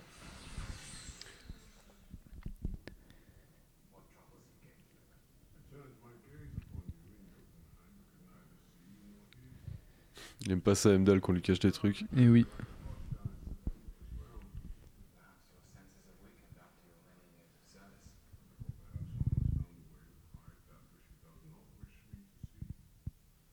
Même parce que du coup, Heimdall, c'est un peu le, la surveillance de masse version, euh, version Asgard. Il est plutôt cool, mais au final, il peut voir tout ce qui se passe et tout le monde. Donc en fait, il peut un peu rapporter tout ce qui se passe. Et c'est un peu gênant quand même. Des fois, t'as envie de te cacher. Faut-il blâmer Loki sur ce, sur ce passage Je ne sais pas. Tu veux avoir tes propres secrets des fois. C'était son heure CSA, quoi. ouais, ça c'est. Si tu n'as rien à cacher, euh, tu ne devrais pas être dérangé que je regarde. Mais j'ai pas envie que tu regardes quand même. Actuellement, Idriss Elba te regarde peut-être. Hein. Bah probablement. Il y a des chances.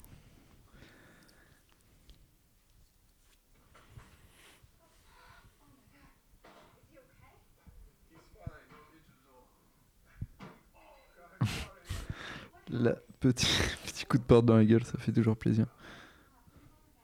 Il fait honneur à ses ancêtres. Assez bonne cette blague. euh.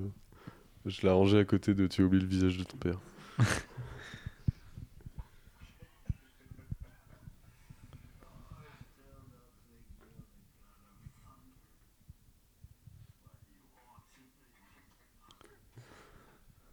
Il a pas un brin de jeu, l'ami Thor.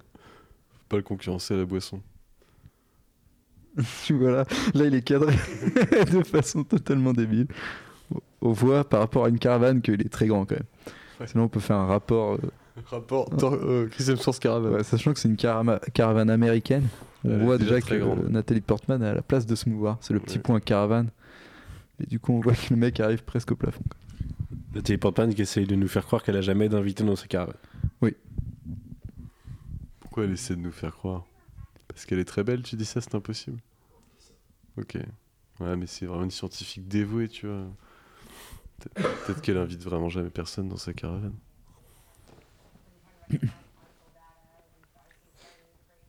Il lui fallait un dieu Asgardien pour qu'elle sorte de sa coquille, tu comprends? Bon, Oui. ça n'existe pas, ce genre de femme, ok.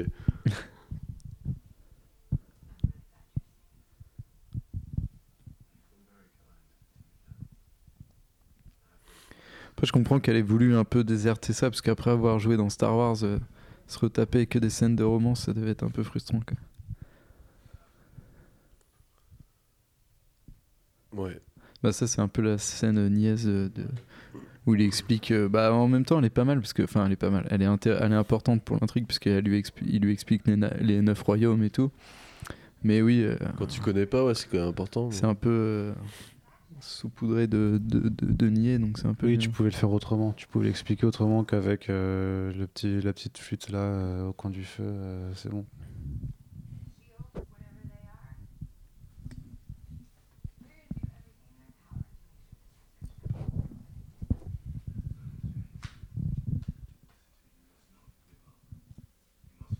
Crois en tes rêves, Jen. C'est ce que, c'est globalement ce qu'il dit. Allez, petite explication.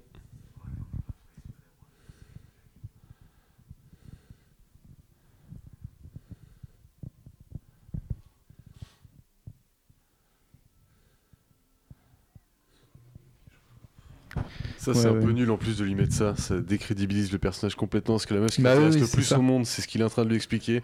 Le moment où il lui explique, elle est en train de le regarder comme si c'était une minette euh, qui avait rien dans le crâne. Quoi. C'est un peu. Oui, c'est pour ça que je disais qu'enchaîner Star Wars avec ça, puisque c'est vrai que le personnage de Padmé ça Amy conforte ton Damel, avis, était très intéressant, mais il y avait toujours ces scènes niaises de- d'amourette. euh. Bah ouais. Où le Love Interest dépasse complètement des enjeux galactiques. euh, Ah oui, que ça rend les deux personnages super cons. Quoi. Alors que si elle était Thor, ça changerait le game peut-être.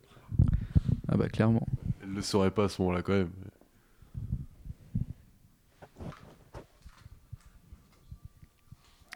Surtout que ce, ce un peu dragueur et tout, tu vois, même lui, ça, c'est pas vraiment ça colle pas vraiment au personnage qu'on a depuis le début et tout. Enfin,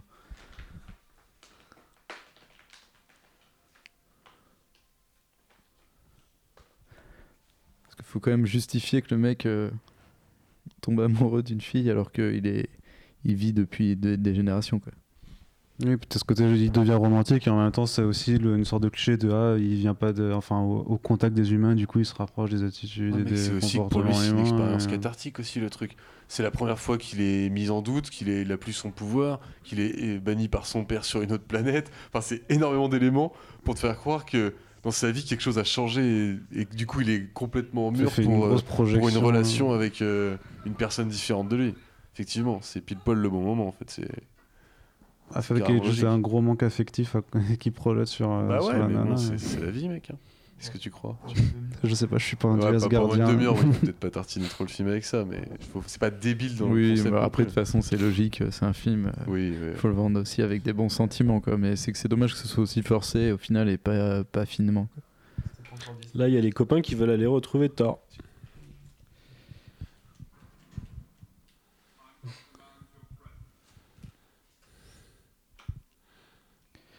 Et oui donc du coup Heimdall voit bien que depuis le début euh,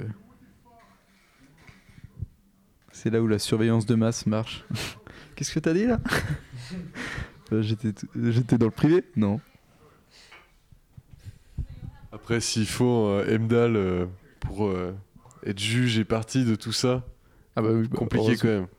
ouais mais Heimdall est cool Heimdall est il cool, connaît le mais ça fait beaucoup de pouvoir aux mains d'un seul homme. puisqu'il a oublié son épée Après, c'est vrai qu'il prend toujours le bon parti, mais dans une c'est vrai que là là c'est bien moche par exemple Asgard euh, le soir euh, rend pas aussi bien que la journée. Et voilà, Ils se du sont coup, pas euh, déchirés, hein, franchement, sur les, sur les, les effets. Ouais, bah, de toute Parce que là, façon. on va avoir la tornade, là, ça va être la tristesse. Ouais, la tornade, ça va être le, le pire moment, mais. J'ai quand même le souvenir qu'elle était pire au cinéma qu'en Blu-ray. Je me demande si elles n'ont pas retravaillé derrière. Ce serait pas impossible.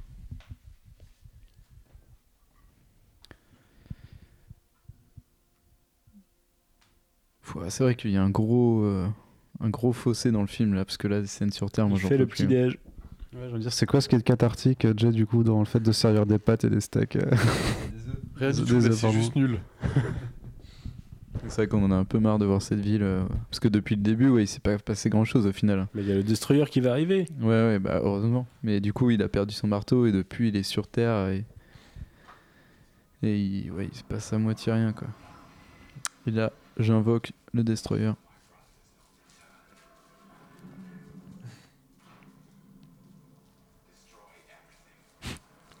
C'est le Il n'y a pas Destroyer. grand chose, ça va le faire. Le mec s'appelle le Destroyer, donc euh, il va partir sur ce principe. On dirait un truc de caméra cachée, quoi. les, les trucs que tu vois maintenant sur les réseaux sociaux, tu sais, ils prennent en, en secret. Black Racis derrière. Ouais. Et c'est là du coup que la ville commence à être particulièrement tiède, c'est parce qu'il joue avec la, enfin, la façon dont c'est filmé, il joue avec les hauteurs, mais il n'y en a pas du tout et tout. Et c'est vrai que ça rend, enfin, on se rend compte, bien compte de l'échelle un peu cassée de la ville qui est toute petite. Et clairement, bah, ça casse un peu le côté épique de t'as quatre euh, putains de vikings qui arrivent, ils se retrouvent dans une ville avec deux rues. Et voilà, et là ils sont en mode, euh, C'est les cosplayers de la PCE, quoi. on est trop contents.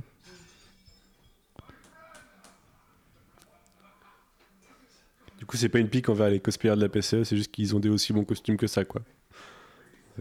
Ça va pas plus loin.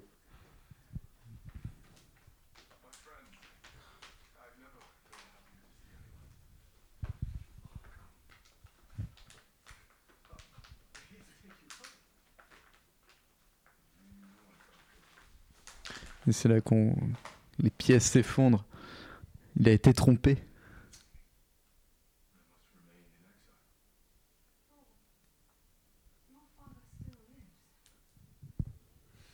What?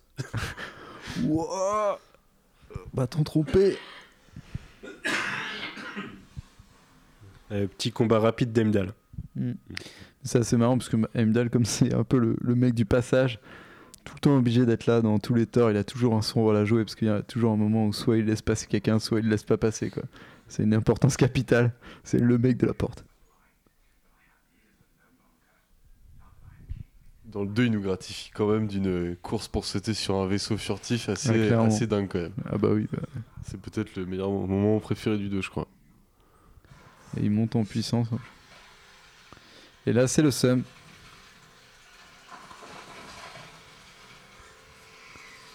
Ah, tu vois, on le revoit bleu. Oui. Ce pouvoir est très pratique pour pas tuer un personnage, mais l'immobiliser pour le restant du film quand même. C'est... Bon, après, il est plus ou moins sympa parce qu'il pourrait le casser en mille morceaux. Oui, c'est vrai.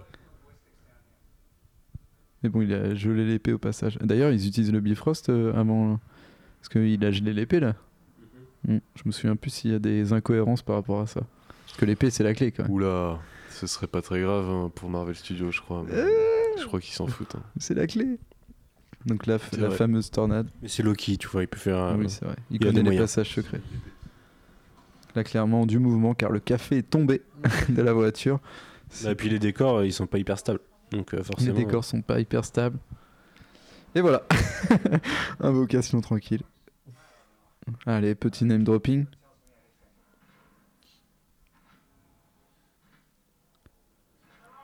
Jean Coulson qui vit quand même dangereusement. C'est pas terrible d'avoir son job, on sait pas vraiment ce qui peut se passer.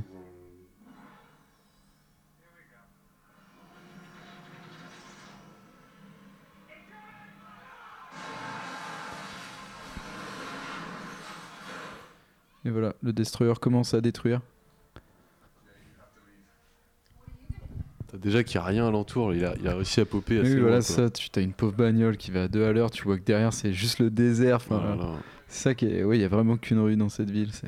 Après, c'est pas impossible que l'histoire arrive Oui, ici, c'est tu pas vois. impossible, mais en fait, ça manque quand même d'un élan euh, épique, tu vois. Ah Puis la façon ouais. dont c'est filmé, tu vois, il nous montre bien. Tout est à plat. Parce que là, tu, pou- t'es- tu pouvais ne pas filmer derrière, tu vois, qu'ils aient un dialogue avec la Mhm. tornade au fond et qu'ils ouais. s'expliquent exactement la Il y a même un chose. manque d'inspiration sur la troisième partie du film, c'est assez. euh, C'est dommage, ça part pas si mal en plus. mais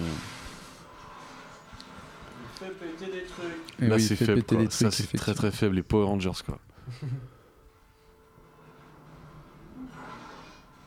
Ah, c'est là où ça parle aux enfants, quoi, à la limite. euh, Découvrir des skills de combat, pour eux, peut-être c'est stylé, d'avoir le personnage avec les archétypes et tout, mais faut- pas très sérieux, c'est là qu'on a les effets spéciaux les plus Ah, difficiles Ouais, du ouais, film, ouais. quand même. Ça, c'est X-Men, quoi. C'est le ça, saut ça, là, X-Men. la- l'incruste 3D là, de, de qui vole. euh.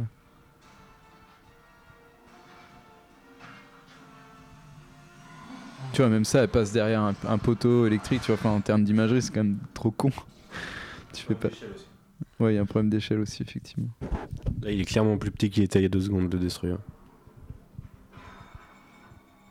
Et oui. Il est en métal euh, qui peut se retourner.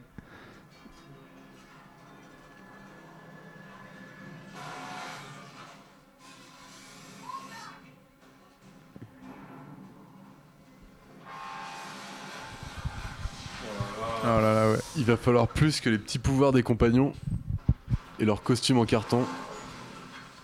Ah, c'est pas- c'est pas beau quoi. Ah ouais, Faut ouais. voir si, comme me glisse Manu, effectivement.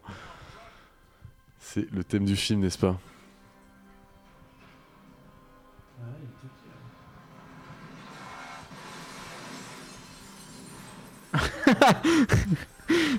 Qui vole en feu de... Ouais, c'est ringard ça, avec tout le monde qui est sous la, sous la pluie de trucs, euh, sous la pluie de verre après.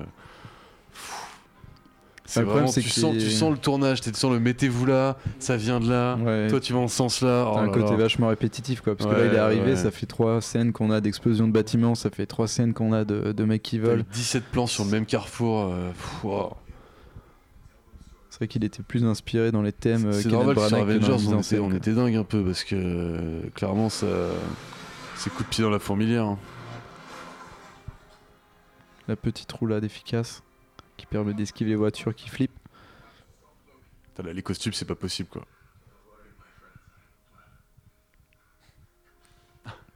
C'est un peu normal qu'ils soient, qu'ils dénotent sur la terre, mais justement, ils sont trop. C'est plus shiny du tout, ils sont trop terriens quoi. oui du coup ils ont juste l'air un peu un peu con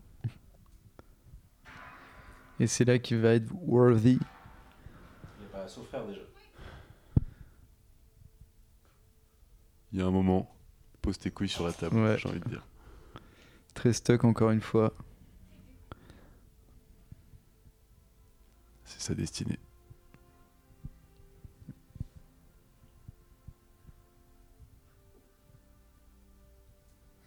tu vois même ce plan ralenti avec tout le monde derrière là tu vois toute la ville ouais c'est un peu Mais ça, à la limite, c'est pas le plan qui me dérange. C'est pas de voir que la ville est petite, c'est de pas avoir d'imagination dedans, en fait, euh, qui est cruel, quoi. Surtout que c'est pas logique, parce que tu les vois à un moment se déplacer en voiture, et presque jamais besoin de prendre ta voiture dans ce truc-là, en fait, quoi. ouais mais ils sont américains Ils sont américains, par contre.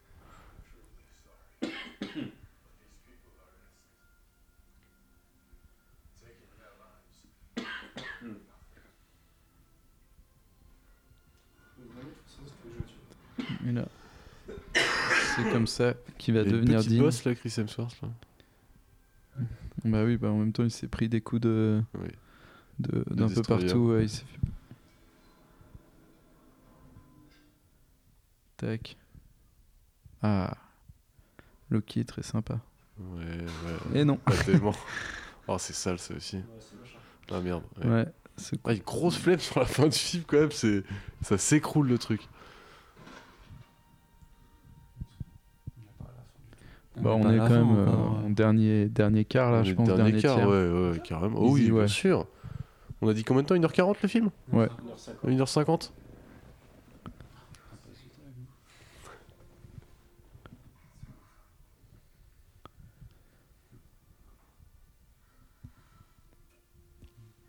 Mais En fait, c'est ça qui nique un peu le rythme du film tout le temps, quoi.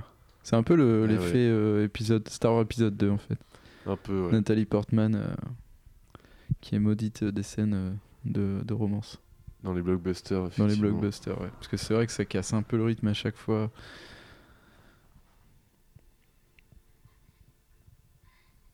Genre d'où elle est trop triste comme ça. Quoi. Bah, elle l'aimait.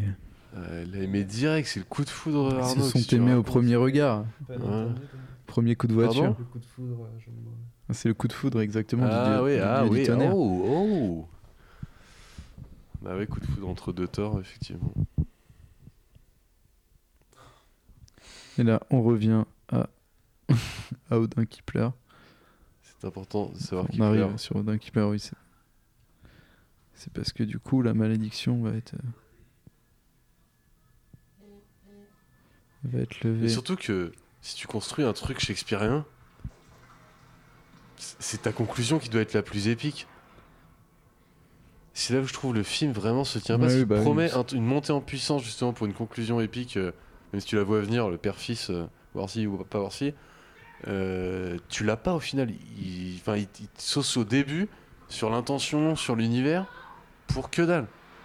Pour finir euh, par ça. Ouais, là, c'est pas non plus super beau. Ah, c'est Bon, du coup, la beau, symbolique, euh, il est mort. Ouais, de donc moins en il, moins beau le Destroyer. il revient plus fort. Bon, il récupère son costume très stylé quand même. Il récupère son costume. ouais. Mais regarde ça, c'est ces coupes, ces cuts là avec le plan de tous ses amis qui sont contents. Power Rangers plus que jamais. Ouais, du coup, là, le oh my god, pas La très blague naturel. euh, Marvel Studios pas encore trop élaborée. Mais bon, c'était tort, il l'avait dit depuis le début, personne ne l'a cru. Et voilà. Ah, elle est contente. C'est horrible. Ouais, c'est dommage, putain, Ah, c'est horrible. Oh là là. Ah, c'est- mais c'est de pire en pire. Qu'est-ce qui se passe dans ce film en fait? Il y a vraiment un moment où tout s'effondre quoi. Ouais, bah là, c'était la grosse scène de la tornade. euh, classique, mais très difficile à réaliser, quoi. Oui, oui, bah c'est un, c'est un challenge, hein, clairement.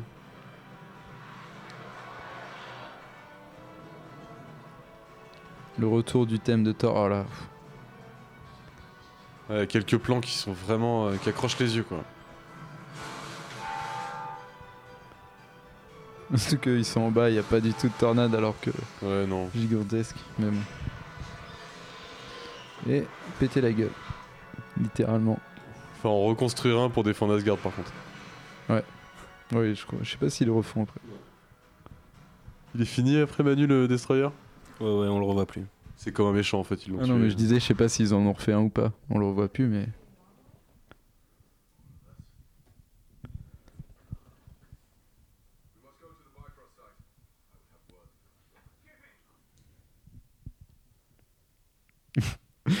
Coulson qui arrive. Et Pulsum un peu plus tôt. Ah, meilleure blague du MCU quand même au Ouais. début, le Son of Call. Of Cool.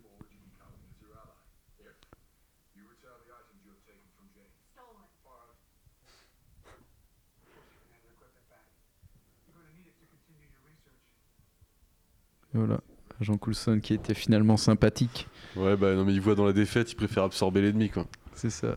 C'est une belle technique euh, capitaliste, j'aime beaucoup. Et voilà. Thor qui fait un petit. qui emmène euh, Jane en promenade. Il a utilisé sa lance pour activer le Bifrost, ça marche a priori. Ok. Réponse à cette question donc. Il peut tricher vraiment partout quoi. Mm. Sauf qu'on nous explique à plusieurs regards que l'épée d'Heimdall est la, est la seule clé. Ouais, ok. Bah. Nique ta mythologie de lecteur de comics, ok Exactement. On retourne sur le lieu de l'arrivée. Destroyer. Avec ces petits sigles au sol, euh, typiques euh, du Bifrost. Ça Ouais. laisse des, des marques, Des marques nordiques. des marques nordiques pour dire où ça atterrit. Donc là, Heimdall qui combat le, le froid. C'est vraiment, il y a, il y a- ouais, vraiment un manque de rythme dans cette deuxième partie, c'est fou quoi. Complètement. Il se passe euh, en 4 heures des trucs qui devraient prendre 2 secondes. Il est bien fait ce Heimdall gelé par contre. Tout à fait, hop, et voilà. Il te sèche. Ah, par contre, ouais, une fois géant. libéré, laisse tomber quoi. Tu vois la taille de l'épée déjà.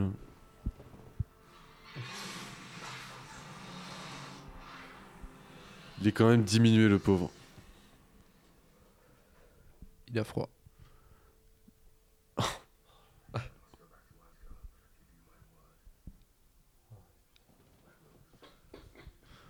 Ah, il en reparlé de cette promesse. Oui, c'est vrai qu'il va en entendre parler.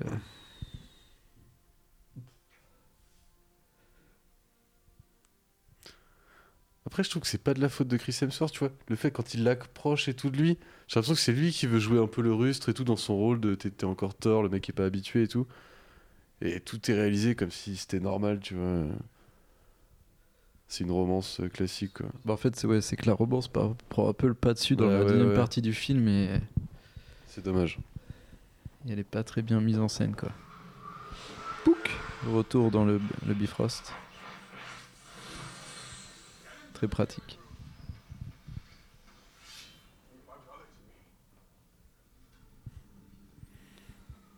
Pas content.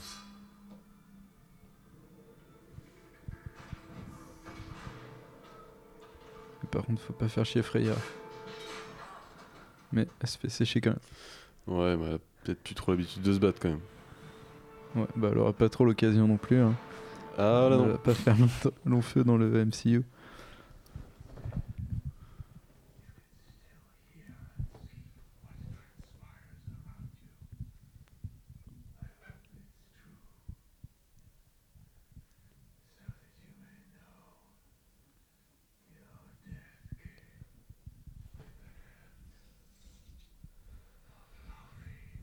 Façon, Odin, en, en perd de tout, a beaucoup d'ennemis, donc forcément, c'est un peu la merde pour lui. Clairement. Et Loki dans sa toute perfidie.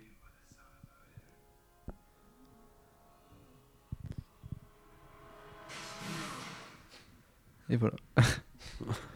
C'était le père de Loki. Voilà, l'effet spécial de sa mort. Impressionné. Il pourrait y avoir un twist où c'était un tour de Loki, en fait il est pas mort. Il pourrait y en avoir. Oui, je sais que Lofi n'en a pas fini. Où, où- où en a-t-il fini? Tu m'as mis un doute de l'univers. Oui, parce que d'ailleurs, ça faisait moi, ça fait longtemps que j'ai pas revu le film. Toi, tu l'avais vu qu'une fois au cinéma, l'ai vu qu'une fois au ciné à l'époque. ouais. Moi, je l'ai peut-être vu il y a 3 à 4 ans là. Et toi, tu l'as vu, tu l'as déjà vu combien de fois, Arnaud? Je l'ai regardé une fois euh, et genre euh, un an après que ça sorte au cinéma parce que ça m'intéressait pas du tout. euh, J'en avais entendu que du mal et du coup j'étais vraiment pas pressé de le regarder. Du coup je le redécouvre euh, depuis euh, pour la première fois depuis 5 ans. Et du coup, c'est un peu redécouvert. Toi, Manu, tu l'avais vu. Ah bah non, toi, tu l'as vu la semaine dernière quand il est passé à la J'ai revu en grande partie la semaine dernière, euh, diffusé la télé. J'avais laissé en fond. Et, du coup, je m'étais déjà rendu compte que c'était un peu vide la semaine dernière.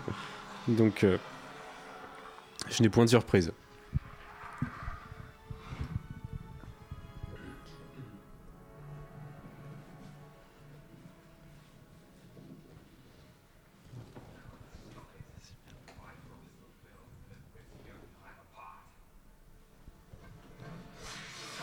Et voilà. La bataille des frères fâchés, La jamais bataille terminée. des frères fâchés.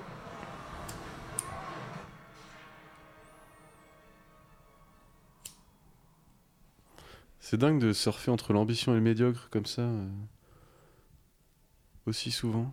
C'est vraiment les montagnes russes ce film en fait. Bah, il souffre un peu de son manque de moyens, quoi. Ce qui fait qu'il a. Tu, Mm, tu vois doute. ses limites. euh. Parce que c'est vrai que là, dans la deuxième partie, même le jeu de Tom Hiddleston euh, ne sauve pas euh, Ouais, le manque, euh, le manque d'inspiration des dialogues, quoi. Il était derrière le truc de glace, il est devant. là. Ça n'a pas de sens.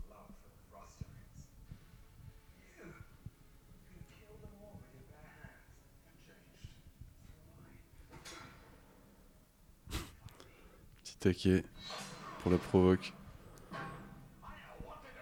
Et c'est le premier combat de combat Ibeborio contre Thor et, et Loki.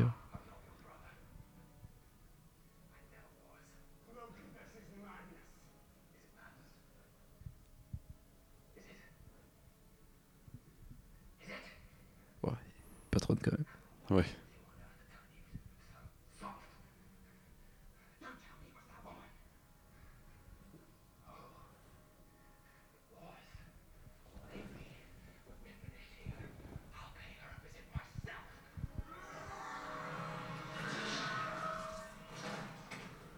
De jamais menacer Nathalie Portman. Non. C'est ce que ça a donné dans, pre- dans plusieurs cas. Oui, oui, c'est c'est très mauvais.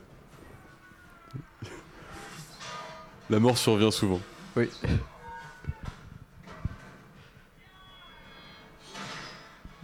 Et là, c'est vrai qu'on a une chorégraphie de combat euh, très peu inspirée, encore une fois, à base de, de gros sauts. euh, oui, qui maîtrisaient pas encore euh, le marteau. Ouais. Ouais, il se lance quoi. Parce que là, ouais, c'est que des gros sauts ralentis, laisse tomber. Quoi. Ils se battent quitte à en détruire le Bifrost. Ce qui est pas malin. Ah, le Bifrost euh, prend toujours cher de toute façon.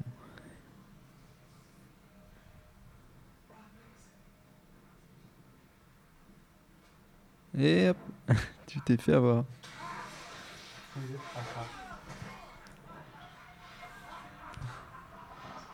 Oh là là. Ça ne marche pas.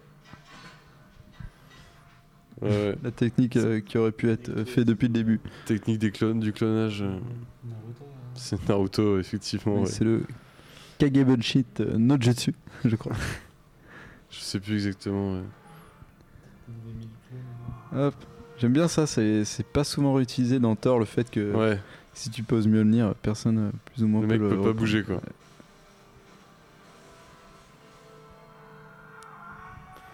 C'est vrai que c'est une technique très maligne. Et du coup, le Bifrost euh, qui est en surcharge, du coup, qui veut tout péter.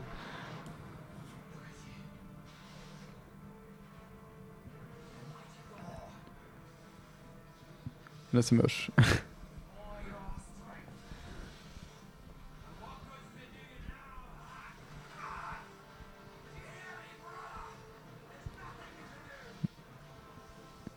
L'incruste, encore une fois, ouais, c'est les incrustes qui sont vraiment. Ouais, c'est- pas encore au point, clairement. Oui, clairement, Odin se réveille quand. On peut pas péter le Bifrost comme ça là. Clairement y arriver.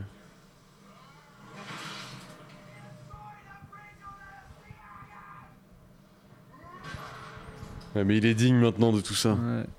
Il sait les choses.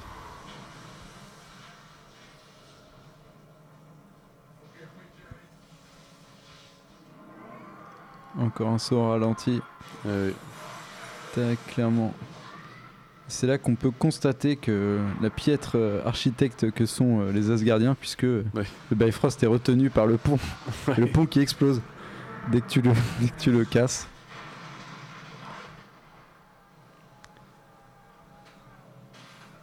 Tac. Papa est réveillé.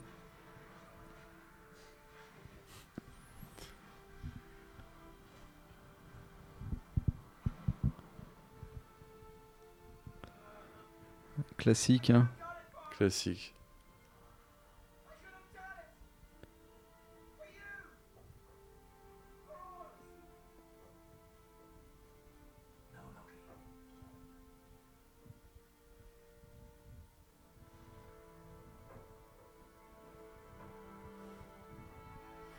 Le désaveu paternel qui fait mal. Et, et cette chute dans le vide, euh, tout à fait. euh, Euh, tout à fait pas terrible.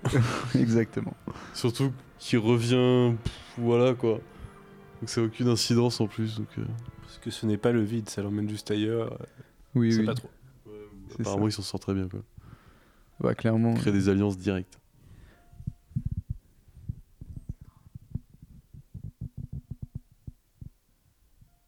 Le vide se fait ressentir pour euh, nos amis terriens.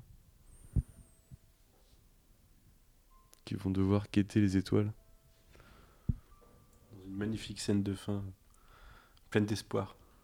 Tout à fait. Un soleil qui se lève ou se couche. Je dirais qu'il se lève. Ou peut-être qu'il se couche. Oui, c'est vrai que le combat euh, se passait en plein jour, alors ils ont attendu très longtemps. Et ils ont le seum. Pas facile hein. Après il y a du boulot derrière quoi. J'imagine que là, ils doivent retourner à leur vie pourrie de scientifique, et se commencer dans une caravane à faire des données numériques, quoi, de mesure. C'est un peu pourri. C'est vrai, quand tu, pa- tu passes quelques jours avec un dieu, t'as un peu le seum derrière. quoi. Ah, Le reste paraît bien fade. Hop.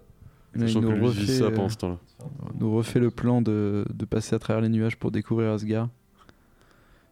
Asgard, euh, dont le design a quand même euh, un peu changé euh, depuis. hein. C'est c'est beaucoup moins.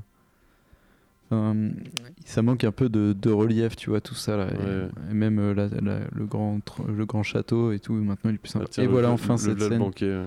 La scène du banquet. Oui, c'est vrai, banquet qui fait penser à celui d'Astérix, où tout le monde raconte, raconte ses anecdotes. Je crois que c'est. Walter Simonson euh, qui est entre Sif et, et Volstagg, je crois. Ah oui? J'ai pas fait, j'ai pas fait attention. La petite caresse sur la mimine de maman. Freya qui était totalement euh, absente du film, hein, qui aura un rôle un peu plus important dans le 2. Mais voilà, Mais voilà. on n'ira pas plus loin. Surtout que celui-là finit sur des condoléances. Oui, oui, c'est. Ah, là, du coup, un autre plan d'incruste. Mais c'est vrai qu'en fait, il y a pas de. J'ai l'impression qu'il n'y a pas de direction posée en fait avec ce Thor. À chaque fois, tu as des parties où il fait jour, euh, c'est tout rutilant et tout. Là, on est en pleine jour. Enfin, on est en plein. Je ne sais pas, est-ce que c'est un coucher de soleil? Et du coup, là, ça manque un peu de, relief, de couleur et tout. C'est un peu terne tout ça, quoi. Ça fait ressortir en plus encore plus les incrustes. ce qui rend vraiment le tout un peu dégueulasse.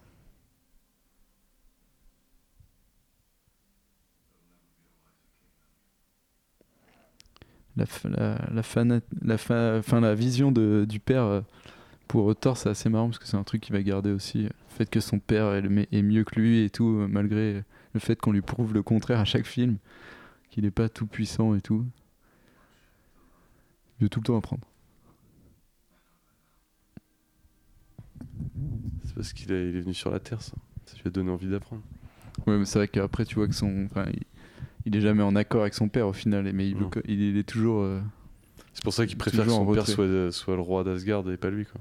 Oui, mais c'est sûr, bah après, il a compris que c'est mieux de faire des aventures que de rester assis sur Clairement. un trône à donner des bien ordres. capté le bail. Il y a des petites euh, Jane Foster un peu partout dans les aventures. Je vais faire ça plutôt.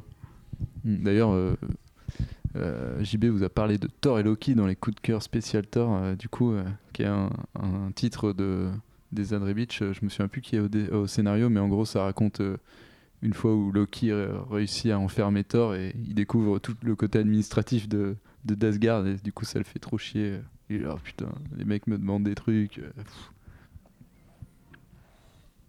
Et là, on voit les chutes de Gaïa car il n'y a plus de Bifrost et du coup euh, Heimdall a le seum car il est au chômage technique. Ah bah, clairement. Il peut il juste mater les gens. Il va pouvoir aller se battre comme ça. Ça, c'était conçu à la base pour être la scène d'ouverture du film. Celle-là? Mm. Ah oui, du coup, oui, effectivement, c'est vrai que ça se tient. Donc là, il est content d'apprendre qu'elle le cherche. Et voilà. C'est Petit générique de fin. terminé avec ce générique qui est effectivement euh, le menu principal du Blu-ray. On l'avait noté tout à l'heure, mais Et qui a été fait avec des images double. c'est ça. Alors, du coup, bah. Thor Ragnarok, bon, euh, Thor Ragnarok, pas du tout.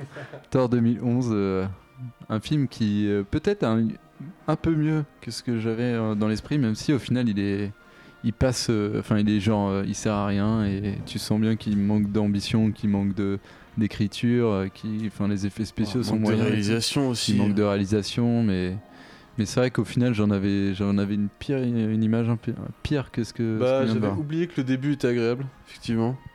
Mais euh, après, ça tombe tellement à l'eau. euh, je, je comprends mon moi de 2011 et son impression euh, plus que mitigée. euh, Mais c'est vrai que déjà à l'époque, tu avais cette, euh, Marvel, cette vision Marvel Studios qui était différente. Donc un personnage comme Thor euh, qui était pas connu du grand public, les gens allaient le découvrir, mais nous, enfin les lecteurs de comics et tout qui aimaient le personnage, allaient en pensant à une adaptation et tu te faisais un peu carotter quoi. Enfin pour moi, ce personnage de Thor qu'on voit à l'écran et même encore aujourd'hui, c'est pas celui que je lis sur papier et je trouve que ça, ça manque.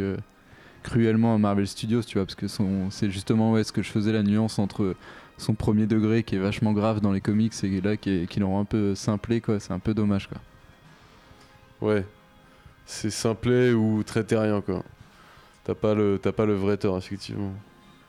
parce que le vrai Thor il, il déconne zéro il déconne mais quand il déconne c'est parce qu'il y a une bonne vanne et du coup un magnifique logo Thor qui va nous, nous lancer sur une petite scène post-gène. Elle est directe Vraiment post-gène, post-gène. Elle, est vraiment pas gêne, pas gêne, mais j'aime beaucoup puisque ce générique commence par un petit Foo Fighters. Ça fait plaisir. Fanboy. Oui, tout à fait. Euh, bah, je sais pas, faisons un petit tour euh, de, de vos impressions, euh, chaque. Bah, hein, les gars, moi j'ai un peu. Manu, oui. Écoute, moi je pense que je suis celui qui l'a re- plus revu euh, autour de, de cette table. Et euh, moi, il était remonté dans mon estime avec le visionnage parce que. Parce que bah là, tu te rends compte, euh, il y a quand même une partie du film au début qui se tient et, qui est intéressante et ça part en couille clairement à un moment. Mais je pense qu'au premier visionnage, tu, tu restes sur cet état d'esprit de fin de film où c'est parti en couille depuis un moment. Et, mais ouais, ça, ça bénéficie bien du revisionnage. Après, euh, ce qu'il y a, c'est qu'à chaque fois, tu te retapes les faiblesses du film et, elles sont quand même douloureuses. Et toi, Arnaud, du coup, euh, qu'en as-tu pensé? J'avoue que j'ai avis que c'était moins pire que dans mon souvenir, parce que la première fois que j'ai vu, j'avais vraiment trouvé ça pas possible. euh, mais euh, ouais, enfin l'histoire d'amour, quoi. Enfin tout ce- toute ce- cette tension, enfin ce rythme qui, perd et qui redécolle jamais, parce que le final, le, bah, dernier acte est pas, est pas épique du tout, je trouve. Donc euh, ouais, ça reste super anecdotique. Quoi. Et qu'est-ce que t'as pensé de faire un commentaire audio? Ah bah c'est une expérience agréable. Euh, J'espère qu'on fera des films où j'aurai aussi plus de choses à dire vu que je suis Oui, pas, vrai, c'est pas vrai. le plus à l'aise sur ce terrain-là, surtout sur les vieux films James Hu que C'est vrai qu'on s'est fait qu'à des, l'époque, des je films pas terribles. boycotté presque. Ouais. Ah, je je Ah là il peu. a lâché la bête. J'étais dans cette école. euh, voilà. Carrément. Il est possible qu'on vous fasse un film du DCEU euh, très bientôt, puisque au final. Oula, ça euh, garantit pas la grosse qualité. Ah, je sais pas, il y aura- ce sera un film où il y aura plus de débats, je pense. Ok. Moi, je sais que je, moi, j'ai plus d'affection pour ce film, et même si je sais que j'ai du mal à le revoir, Petit teasing viral, tu ne dis pas c'est quel film? C'est un peu facile. c'est un Ouais, peu c'est un peu facile quand facile. même, un film du DCEU qui Ouais. fait, qui, Ouais, fait, ouais. voilà, qui fait débat, mais euh, sachant qu'il y a un film qui arrive bientôt, peut-être qu'on on pourrait le faire à cette occasion-là, je ne sais pas. Mais euh, oui, euh, du coup, euh, moi, bah, ce tort, euh, mais t'as- c'est exactement ce que disait Arnaud. En fait, c'est dès que t'as le moment où l'intrigue, euh, la romance vient, où là, en fait, il s'est un peu, un peu craqué. Mais en même temps, je comprends, tu vois, son approche un peu classique. Parce que, bah, tu vois, depuis le début, il fait un peu, il est un peu très théâtral et tout dans les thèmes qu'il veut faire. Et peut-être qu'il a voulu faire une romance vachement classique, mais ça la rend vachement nulle. Bah ouais, ouais, avec le filtre Marvel Studio par-dessus, euh, Ouais, c'est ça, ça. marche pas trop quoi. Et du coup, et ce qui est dommage, en plus, c'est parce que ces personnages, ils sont quand même vachement intéressants, je trouve, au début, et tout, le fait que Jane Foster elle soit scientifique, et tout était écrasé par, euh, par ouais, cette romance pourrie, et, et ce qui fait que c'est des- ça rend C'est complètement... réel con. plan par plan euh, de l'amour là. Ah ouais, ouais, non, c'est pas possible, quoi. Ah ouais, non. Et ce qui fait, oui, euh, deuxième partie du film, euh, qui est complètement difficile, ouais, quoi. puis les FX un peu trop ambitieux peut-être pour ce qui est les moyens qu'ils avaient. Tu sens que tu sens des plans des plans gênants des fois. c'est dommage quoi. Il est pas si vieux que ça le film non plus en termes Bah, de moyens techniques. 7 ans, ouais. Oui, non, mais Ouais. il est pas, il est pas vieux, hein, C'est pas, c'est pas un film de 2005, tu vois. Non, non, bah non. Bah, surtout qu'on avait quand même. Il y avait Iron Man 1 et 2 avant, et Ouais, Iron Man ouais. 2, si c'est pas un film que j'aime, je sais qu'à chaque fois, au niveau des effets ouais, spéciaux, ça c'est passe, super euh, honnête. ça donc, passe euh, relativement bien, ouais. donc, Bah. Dans les Iron Man, c'est pareil, t'as toujours ces moments de vol un peu gênants. Où, Oui, euh, oui, film euh, Robert Downey Jr., ça, tu veux dire? Ah non, Non, non, non, de- l'armure, Ah full CGI dans le ciel, c'est pas toujours très beau Oui, c'est sûr. Mais bon, Ça là, c'est. Puis c'est vrai que maintenant, au final, là où il, il déteint vachement, c'est sur son, son côté cosmique un peu, même si bon, on voit que Asgard au final et Jotun. Bah, tu, enfin, tu vois que, enfin, Jotunheim, du coup, tu vois que euh, ils étaient moins inspirés et qu'un James Gunn qui est arrivé, qui a quand même euh, tout changé un peu, euh, ça faisait du bien, quoi. À l'époque, c'était bien de faire ça dans cet ordre-là parce que Hulk étant euh, qui est à moitié rattaché au début, bizarre quoi. Il est rattaché, mais voilà. Ouais, ouais, ouais. Enfin, on voit bien que la direction n'était pas la oui, même. C'est plus le même Et acteur, surtout après Iron Man, et tu te dis, euh, si c'est Iron Man le premier mec euh, mis en valeur là-dedans, le deuxième truc que tu lui offres à affronter en quelque sorte, s'allier, enfin, c'est Thor, c'est un dieu qui est direct reparti et qui peut sans doute parvenir quoi. Donc, bien joué. Tout à fait bien joué. Euh, Est-ce qu'on n'irait pas directement à la scène post-générique pour la. Et ben on peut faire ça et Pour la commenter, euh, puisque- à faire pareil. Oui. Ah oui. C'est vraiment pour la commenter brièvement parce que tu vois, même moi, en fait, au final, j'ai plus de souvenirs exacts de cette scène post-générique. Nous sommes, euh, du coup, elle démarre. Elle démarre maintenant, oui. Et oui, du coup, en fait, oui, c'était Oui, celle qui disait directement Avengers. Est-ce que je me suis souvenu après que Captain America n'a pas de scène post-générique C'était le teaser de des Avengers. Oui, c'est vrai, on voyait Thor et tout.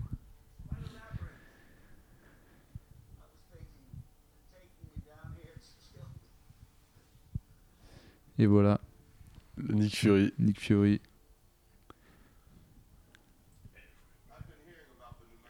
Un personnage, euh, au contraire, lui qui manque au MCU maintenant, quand même. Qui sera peut-être de retour dans Infinity War. Peut-être. Il est sur le poster. De Infinity War Je crois pas qu'il soit sur le poster. Sur le méga poster où il y a tout le monde là. Je, je crois pas qu'il soit dessus. hein. T'es sûr? Il me semble pas qu'il y ait Nick Fury. Je suis même persuadé que non. Bon, ok. Parce que c'était pas encore euh, tout à fait acté en plus. ouais. Mais ce qui est sûr, c'est qu'il a quand même encore un rôle à jouer, puisqu'on le verra dans Captain Marvel euh, en 2019, où il sera ce qui se passera dans les années 90. Et du coup, on le verra avec euh, Carol Il y aura Danvers. pendant tout un film la techno euh, plus jeune. C'est ça, peut-être qu'il aura ses deux yeux en plus. Probablement. Oh Du coup, qui a euh, cette scène pas générique qui tease euh, du coup le Avengers et en même temps qui tease. C'est dommage les scènes Control. génériques qui servent plus à rien une fois que t'as vu la suite. C'est quand même bien quand il y a une petite plus-value, tu vois, qu'on te rajoute un truc que tu reverras jamais ou. Bah quand même là c'est sympa parce que ça te fait un mini lien tu vois entre Non les mais deux c'est quoi. sympa à l'époque, mais du coup, nous, là, ça nous sert vraiment plus. Enfin, c'est que des trucs que t'as complètement dans Avengers après. Parce que moi je genre Howard the Duck. Ouais. C'est une post générique qui a une plus-value euh, immense, tu vois. elle sert à rien aussi tu vois. Elle sert à rien. Maintenant mais- c'est des gags euh, qu'ils font par rapport au film qu'on a vu Ouais, avant. mais moi je trouve ça mieux. Je Le pas. teasing, euh. Moi j'aimais bien le teasing, je trouvais c'était Ah la, petite, euh, la petite pépite qu'on te donne après, tu vois, genre euh, tu vas attendre la suite, bah voilà ce qui va se passer quoi. C'est moi je préfère, tu vois, genre celle de la fin d'Avengers. C'était la ça, sollicitation quoi. C'est tu, tu finis ton film, t'as une petite sollicitation sur le prochain film, t'es là, yes. Je sais pas, je sais pas, je suis pas trop, je suis pas trop d'accord, mais Hmm, je sais pas. C'est un débat. euh, c'est un débat, pourquoi pas. Je préfère. Ouais, je sais pas. Faudrait de- donnez-nous votre avis d'ailleurs sur ce Oui, point-là, pourquoi pas. en particulier si vous êtes arrivé jusqu'à la fin. Moi j'aurais tendance à être d'accord avec toi, Jay, mais je penche quand même du côté d'Alex. Tu vois, je- J'arrive à accepter la, la dichotomie de cette situation. Ouais. Merci Manu euh, du coup pour cette complaisance. On va finir euh, là-dessus. Euh, si vous avez écouté ce commentaire audio jusqu'au bout, bah, je vous remercie. N'hésitez pas à laisser vos commentaires, à nous faire des petites remarques, à vous donner notre avis par rapport au film et tout ce que vous en aviez pensé. Si vous l'aviez vu en salle à l'époque ou si vous l'avez revu récemment. Oui. Moi je voulais proposer de dédier ce commentaire audio à la carrière politique de Christine Boutin. Oui, on peut faire ça. Je sais pas si j'ai envie de dédier un truc euh, à Christine Boutin dans ma vie, mais J'ai bon. pas euh, trop envie, mais ouais. Manu, euh, Manu est, est dedans. en tout cas. Mais allez, pour le plaisir de Manu, donc ouais, on, je pense qu'on en refera beaucoup euh, bientôt. Donc euh, un certain film euh, du DCEU euh, qui fait débat, hein. Il y en a pas beaucoup, donc normalement vous devrez réussir à trouver. Euh, Euh, c'est pas un argument. euh, ça- Ouais, bref. Oui, oui, mais pas Il y en a pas beaucoup entre nous, mais c'est vrai y en a avec pas beaucoup entre nous avec qui fait Internet, débat, c'est vrai que un film qui n'a pas d'ultimate cut. voilà. Euh, du coup, on vous fait des bisous. On vous dit à bientôt et rendez-vous sur comicsblog.fr si ce n'est pas déjà le cas pour consulter notre semaine spéciale Thor. Et euh, si, euh, si vous êtes à Paris, venez nous voir à la Paris Comic Con, puisque, enfin la Comic Con Paris, puisque nous sommes actuellement sur notre stand. Je suis actuellement, d'ailleurs, je vois les allées avec plein de gens en cosplay. Ah, cosplay de Deadpool là-bas, très sympathique. On vous fait des bisous. Salut, salut.